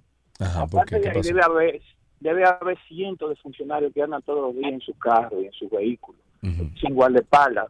Entonces yo me pregunto, yo me paro en un semáforo y tú ves motores, vía contraria, que se van en rojo, que se suben a la acera, siete en un carro, te mandan por el lado, te rayan, se meten entre los carros, vienen para arriba, vienen para abajo. Nadie, nadie, nadie se da cuenta ni de alarma eso al ritmo que vamos, porque eh, yo estimo que en dos o tres años esto va a ser ya un caos. Yo no me lo imagino en cuatro o cinco años. O sea, nadie, nadie, nadie se da cuenta de eso, de ninguna gente del poder, del gobierno, del Estado que quiera hacer algo, nadie. Bueno, así es. Eh, teníamos nuestras, digo, todavía la tenemos las esperanzas puestas en Hugo Vera, pero cuando es Hugo, no, te quiero y te adoro, Hugo, pero cuando un trabajo, por lo menos se ve y empezaron también con la parte de transporte público, porque una de las yo creo que de lo principal es tratar mm, eh, de, de, unificar el tránsito, o sea, que puedan muchas personas andar en un solo vehículo para que empecemos a sacar vehículos privados de la calle.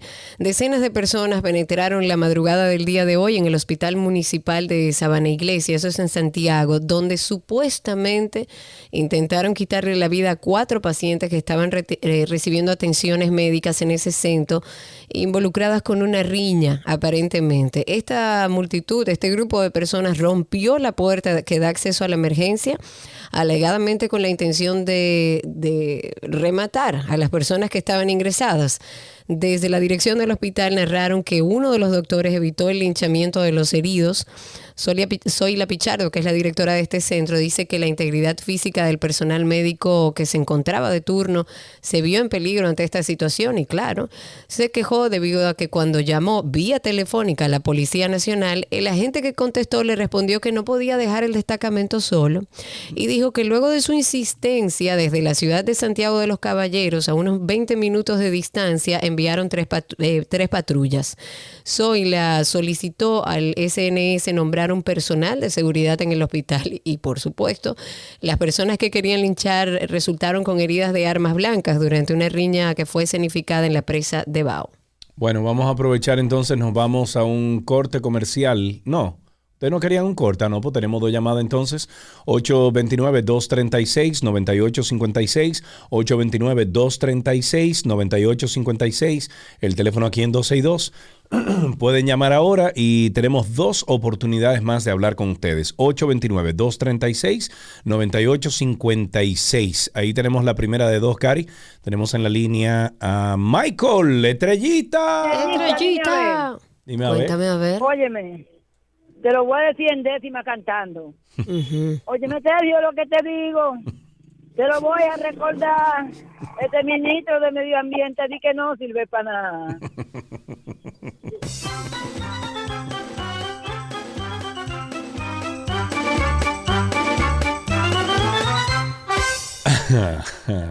Ese Michael.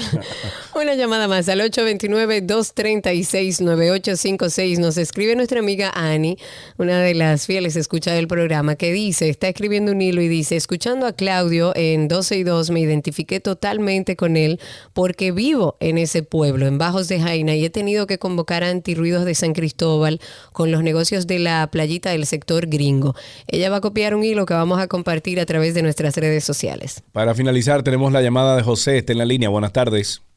Buenas, felicidades a usted y a Karina por su programa. Gracias, amigo. Aquí a la orden siempre. Cuéntanos. Sí, mira, me solidarizo con el joven que llamó porque todos hemos tenido inconvenientes en nuestros hogares. Entonces, caramba, tú llamas a la policía y no aparece nadie, con eso de la bulla.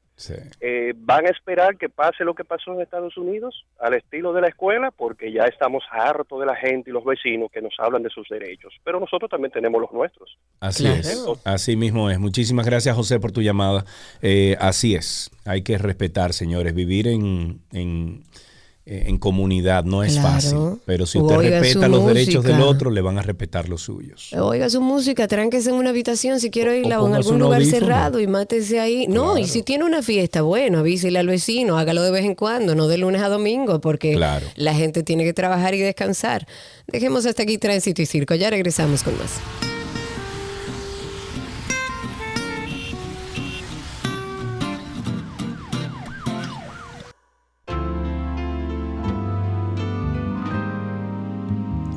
Estamos en nuestro club de libros aquí en 12 y 2 y tenemos en la línea a Luis Santos. Él es ensayista, novelista, cuentista y gestor cultural. Además es el director de la Dirección de Cultura del Ministerio de Educación y nos habla del plan de fomento del libro y la lectura dominicana Lee. Me encanta esto. Luis, bienvenido a 12 y 2. ¿Cómo estás, amigo? Muy bien, gracias Carlos, a ti, a Karina por la invitación, porque sabes, eh, este programa que nosotros desarrollamos desde el medio de educación con mucho entusiasmo y con buenos resultados hasta ahora, bueno, pues es necesario que la gente lo conozca. Claro, y, vamos a llegar a esos resultados, Luis, para hablar un poquito más de llano en eso. Mientras tanto, me encantaría saber cómo nace Dominicana Lee y qué es en esencia. Dominicana Lee eh, nace cuando en campaña política.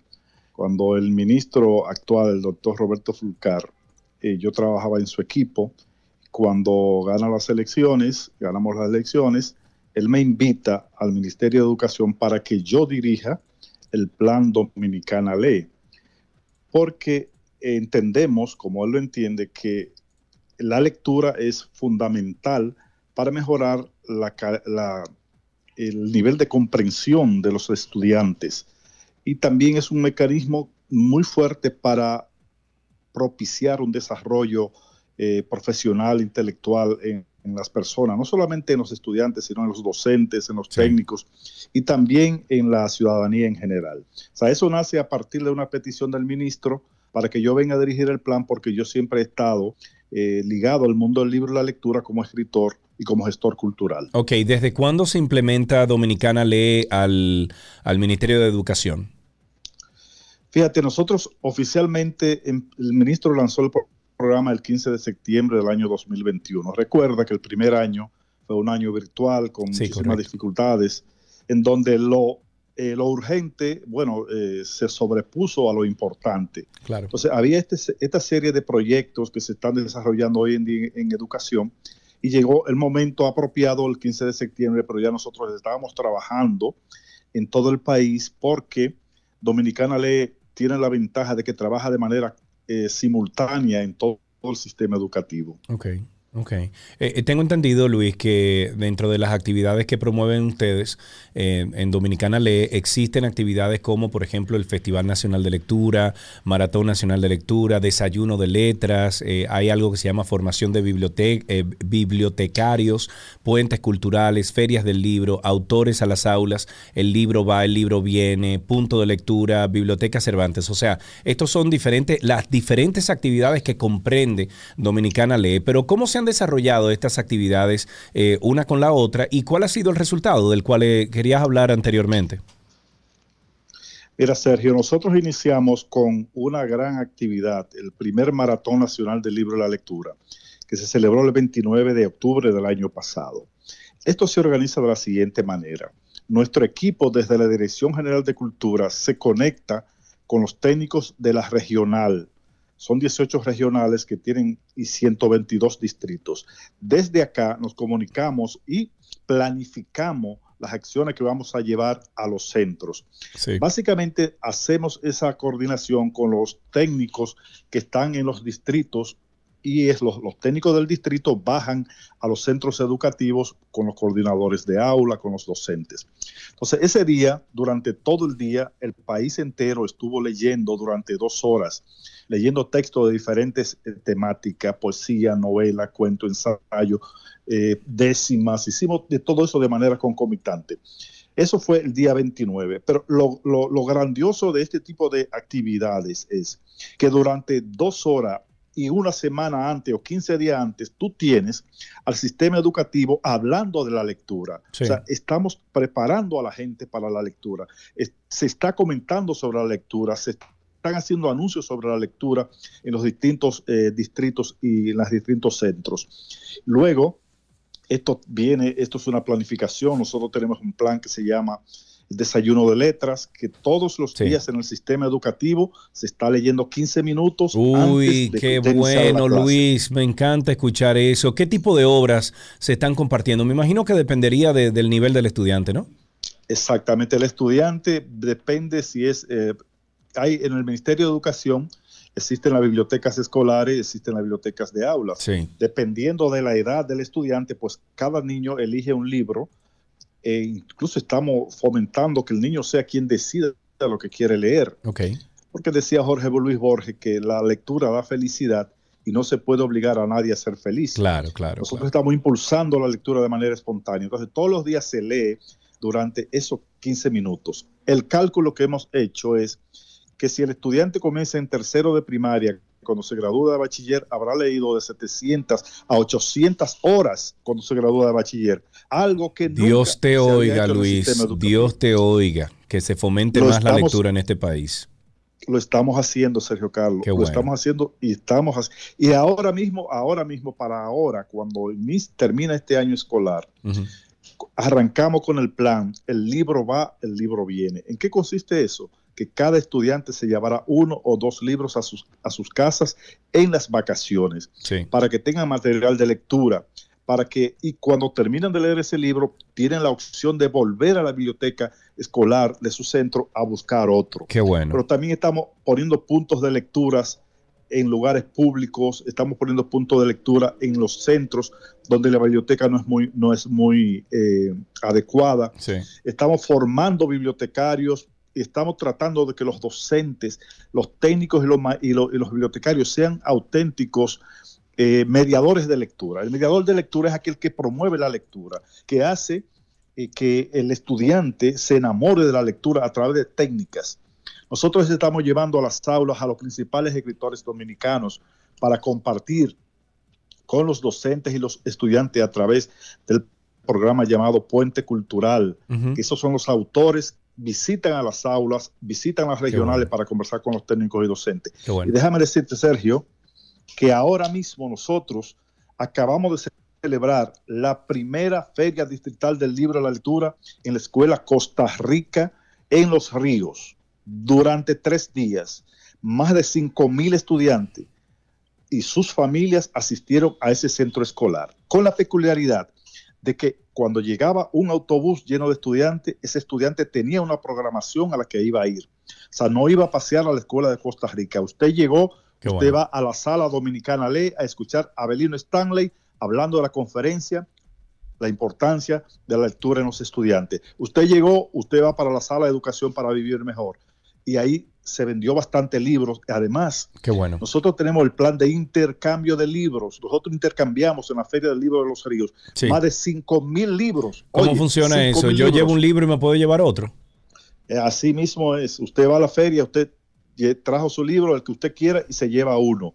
Los estudiantes y los moradores de esa comunidad intercambiaron libros eh, grandísimos. Esos libros vienen básicamente de donaciones que nosotros estamos recibiendo desde España, donaciones que estamos recibiendo desde aquí el país porque Dominicana le tiene un plan de, de captar libros para que los libros que compre el ministerio, bueno, pues se queden en las aulas directamente. Entonces, para los intercambios, nosotros utilizamos esos libros que son donados. Bueno, Luis, esto ha sido violines para mis oídos. Ojalá, y sé que Karina también, que se acaba de, integrar a esta conversación, sé que eh, eh, nos, personas como nosotros que siempre promovemos la lectura, nos suena lindísimo lo que están haciendo. Ojalá que la implementación sea la correcta y que los resultados sean eh, palpables.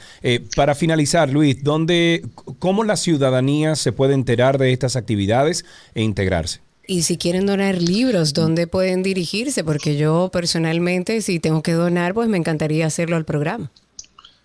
Bueno, yo tengo aquí, eh, ya ustedes tienen mi contacto, nosotros tenemos un punto de lectura en el Ministerio de Educación que está abierto desde hace año y medio y estamos recibiendo donaciones constantes de personas que quieren venir a, a apoyar el programa. Nosotros también, esas donaciones que recibimos, también apoyamos. Vamos a hacer ahora una donación al carretón de libros que se instaló en el malecón. Vamos a hacer una donación de libros a la Fundación Manos Arrugadas. Vamos a hacer una, donación a la Fundación San Vicente de Paul en Santiago. O sea, que nosotros conectamos nuestras donaciones con otra gente que están promoviendo el libro y la lectura. Y en los próximos días vamos a sacar 200 puntos de lectura, básicamente para polideportivos, para que los jóvenes tengan el deporte y la cultura del libro ahí en su De la mano, una de la otra, claro, como debe ser. Otra cosa muy importante, el ministro acaba de llegar en días recientes desde España. ah, yo iba a decir, pues póngamelo al teléfono ahí.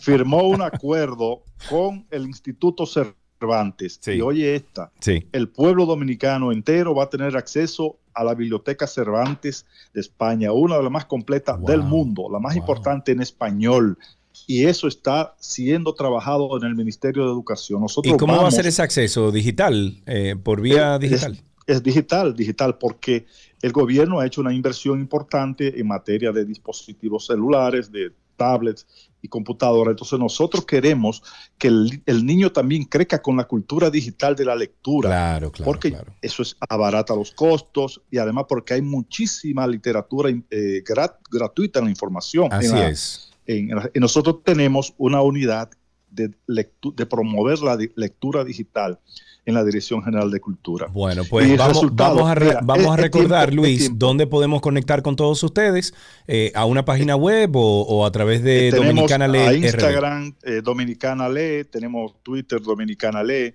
Cultura Minera en nuestra página de Facebook y tenemos tenemos mucha información y para los contactos, para la gente que quiera hacer donaciones, pueden llamar a la extensión 2194 y 2196 del Ministerio de Educación, que nosotros recogemos esos libros, los clasificamos y le damos un gran uso dentro y fuera del sistema educativo. Genial, Luis. Muchísimas gracias, Luis Santo. Él es ah, ensayista, novelista, cuentista y gestor cultural y hoy ejerce como director de la Dirección de Cultura del Ministerio de Educación, hablándonos sobre el fomento del libro y la lectura Dominicana Lee. Usted puede entrar a través de Instagram, arroba Dominicana Lee RD. Hasta aquí, Club de Libros en 12 y 2. ¿Qué aprendiste hoy? Llega a ustedes gracias a Palapisa, expertos por tradición.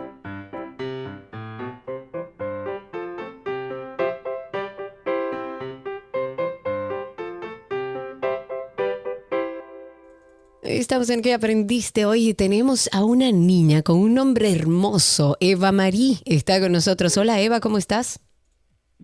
Hola. Hola, ¿cuántos años tienes Eva? Tengo ocho años.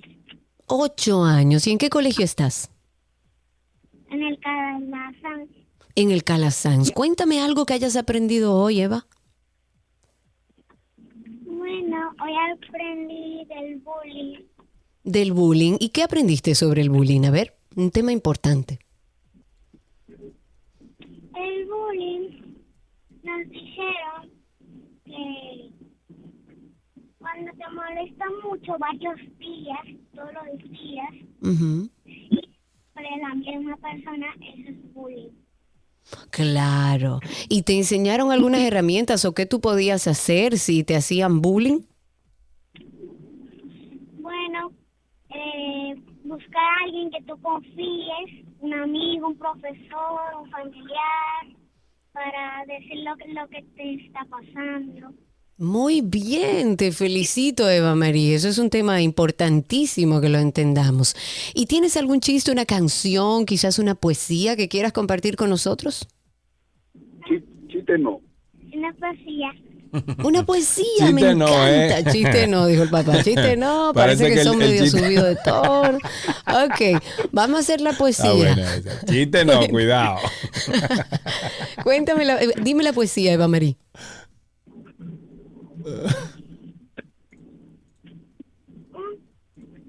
Cada día que te veo, siento, siento felicidad al verte.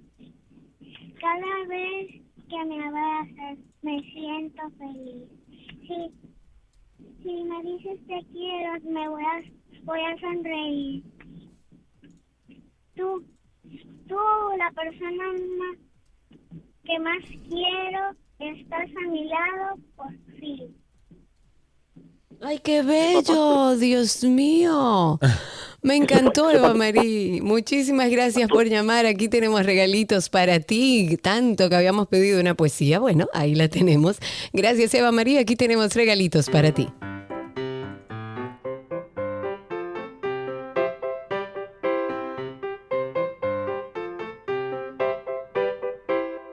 Las noticias actualizadas llegan a ustedes gracias a la Asociación La Nacional, tu centro financiero familiar, donde todo es más fácil.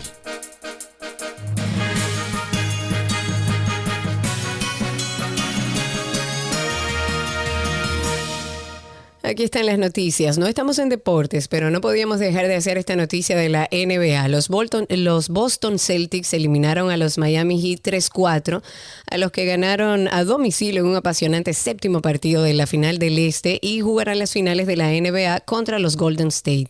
Jason Tatum anotó 26 puntos, Jalen Brown y Marcus Smart consiguieron 24 cada uno y los Celtics de Boston resistieron un embate final. El dominicano Al Horford colaboró con 5 puntos, capturó 14 rebotes, se robó dos balones y repartió tres asistencias en 44 minutos. Los Celtics, que tienen 17 anillos, es el equipo más laureado de la historia junto a Los Ángeles Lakers, no llegaban a unas finales de la NBA desde que las perdieron en el 2010 precisamente ante los Púrpura y Oro. Tras 12 años de espera, los Boston Celtics sellaron este domingo su regreso a las finales de la NBA al imponer ponerse 196 en la cancha de los Miami Heat en el séptimo y definitivo partido de la eliminatoria. Es importante decir que Al Horford es el primer dominicano en una serie final y tiene el chance de ser el primer campeón dominicano. Desde aquí, toda la buena energía para que así sea. Vamos a escuchar las palabras de Al Horford, lo tengo aquí, y escuchen ustedes, me, me encantó eh, cómo él reaccionó a todo esto, oigan esto. Republic in the NBA Finals. Let me know how you feeling. Everybody in the yard was watching the game tonight. Sí, que en la República se sienta. Estamos, eh, es una celebración. I'm very, very grateful, very, very excited. Hey, ya lo sabe, ya lo sabe. uh, and we're here in Miami, really close to DR. I know my family's happy. Everybody's happy. Everybody's watching. The country was watching. I know everybody was there. They were sending me pictures. They were ready for this, and and we're enjoying this one. Yo soy dominicana también. Sí, sí Qué belleza. Qué chévere. Con eso, señores, finalizamos estas noticias actualizadas aquí en 12 y 2.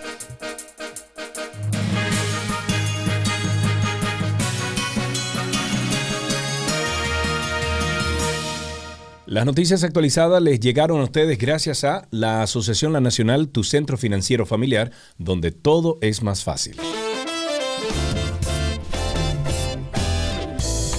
Despedimos este espacio. Gracias, muchas gracias por estar con nosotros abriendo esta semana. Mañana, como siempre, estaremos aquí justo a la mitad del día. Recordándoles siempre que pasen por nuestro podcast. Ahí hay mucha información de valor que queremos que ustedes escuchen, que compartan para aquellos que la necesiten. Nos encuentran como Karina y Sergio After Dark. Bye bye, señores. Pórtense bien por la sombrita. Adiós.